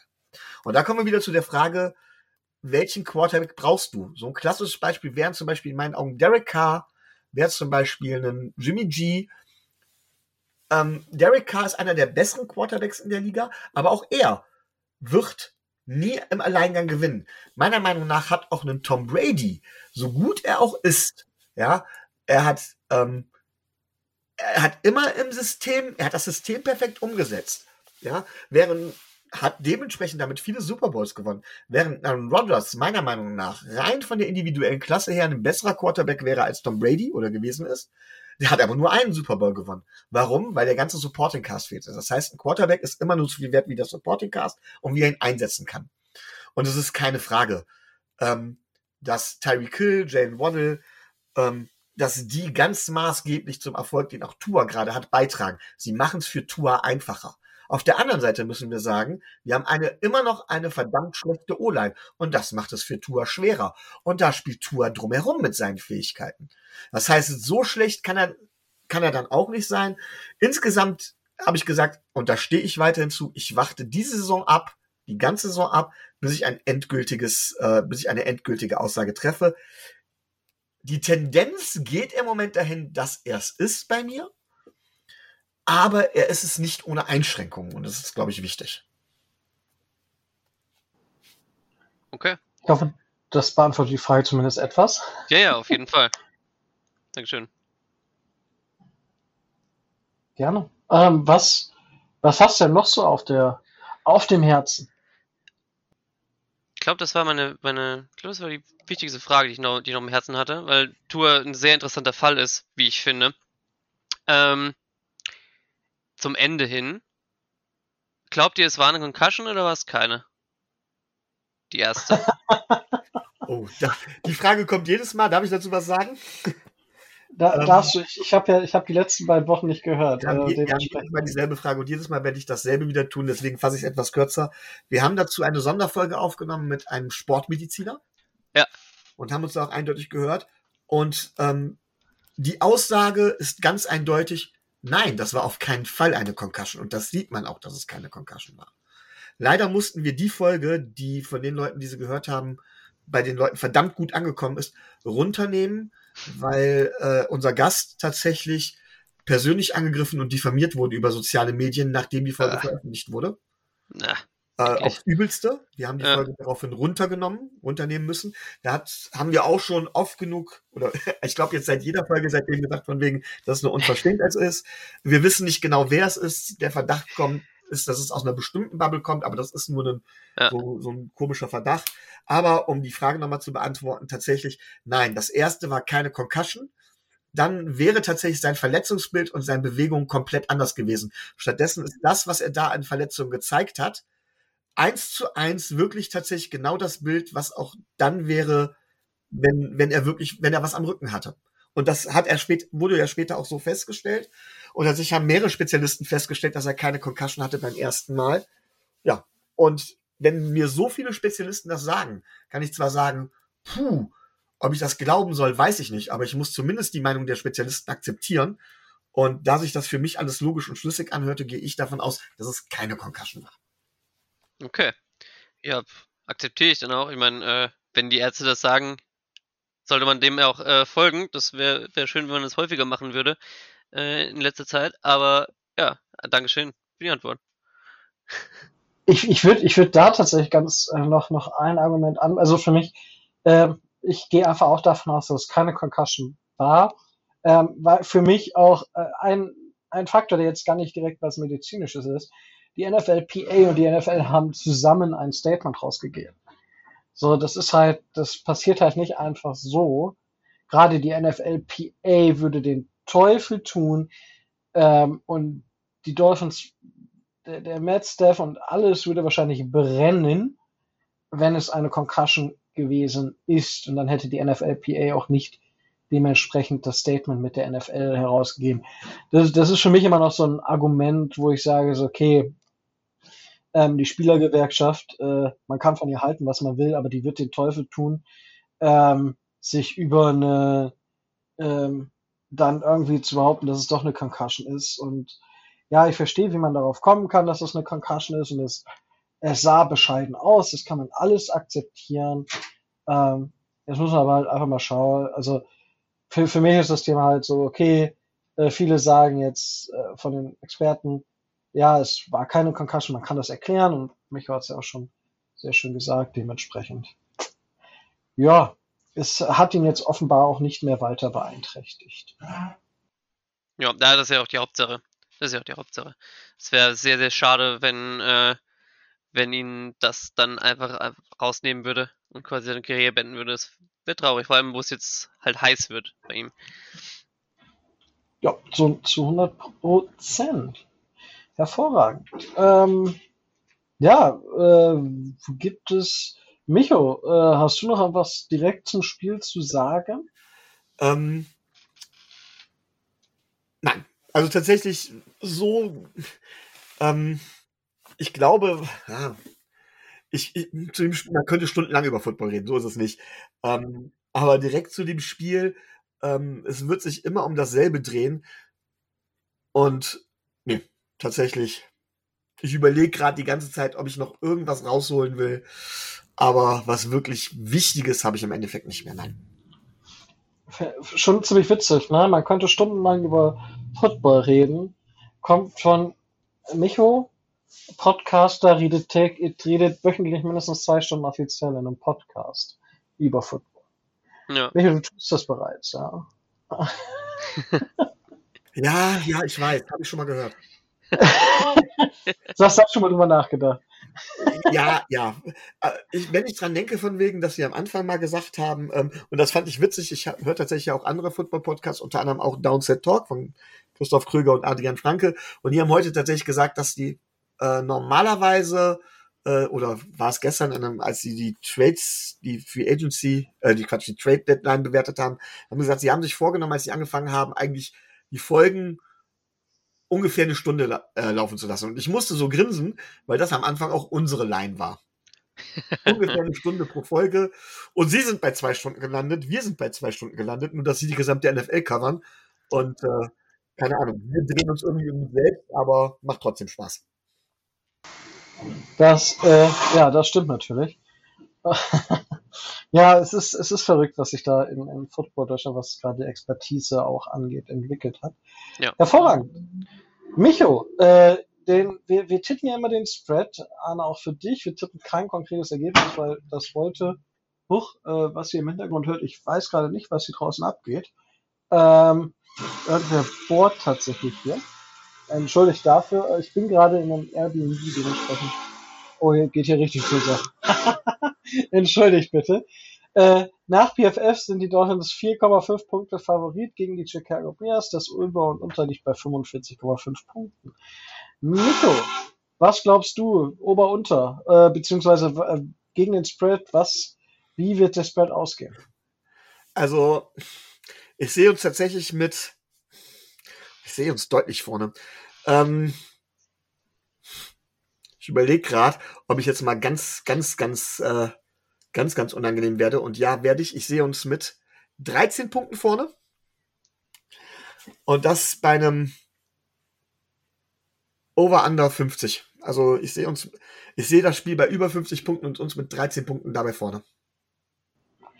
Puh, das, das ist eine ordentliche Anzahl. Anne, was glaubst du? Wie, wie, wie sieht der Spread aus? Und ähm, ja.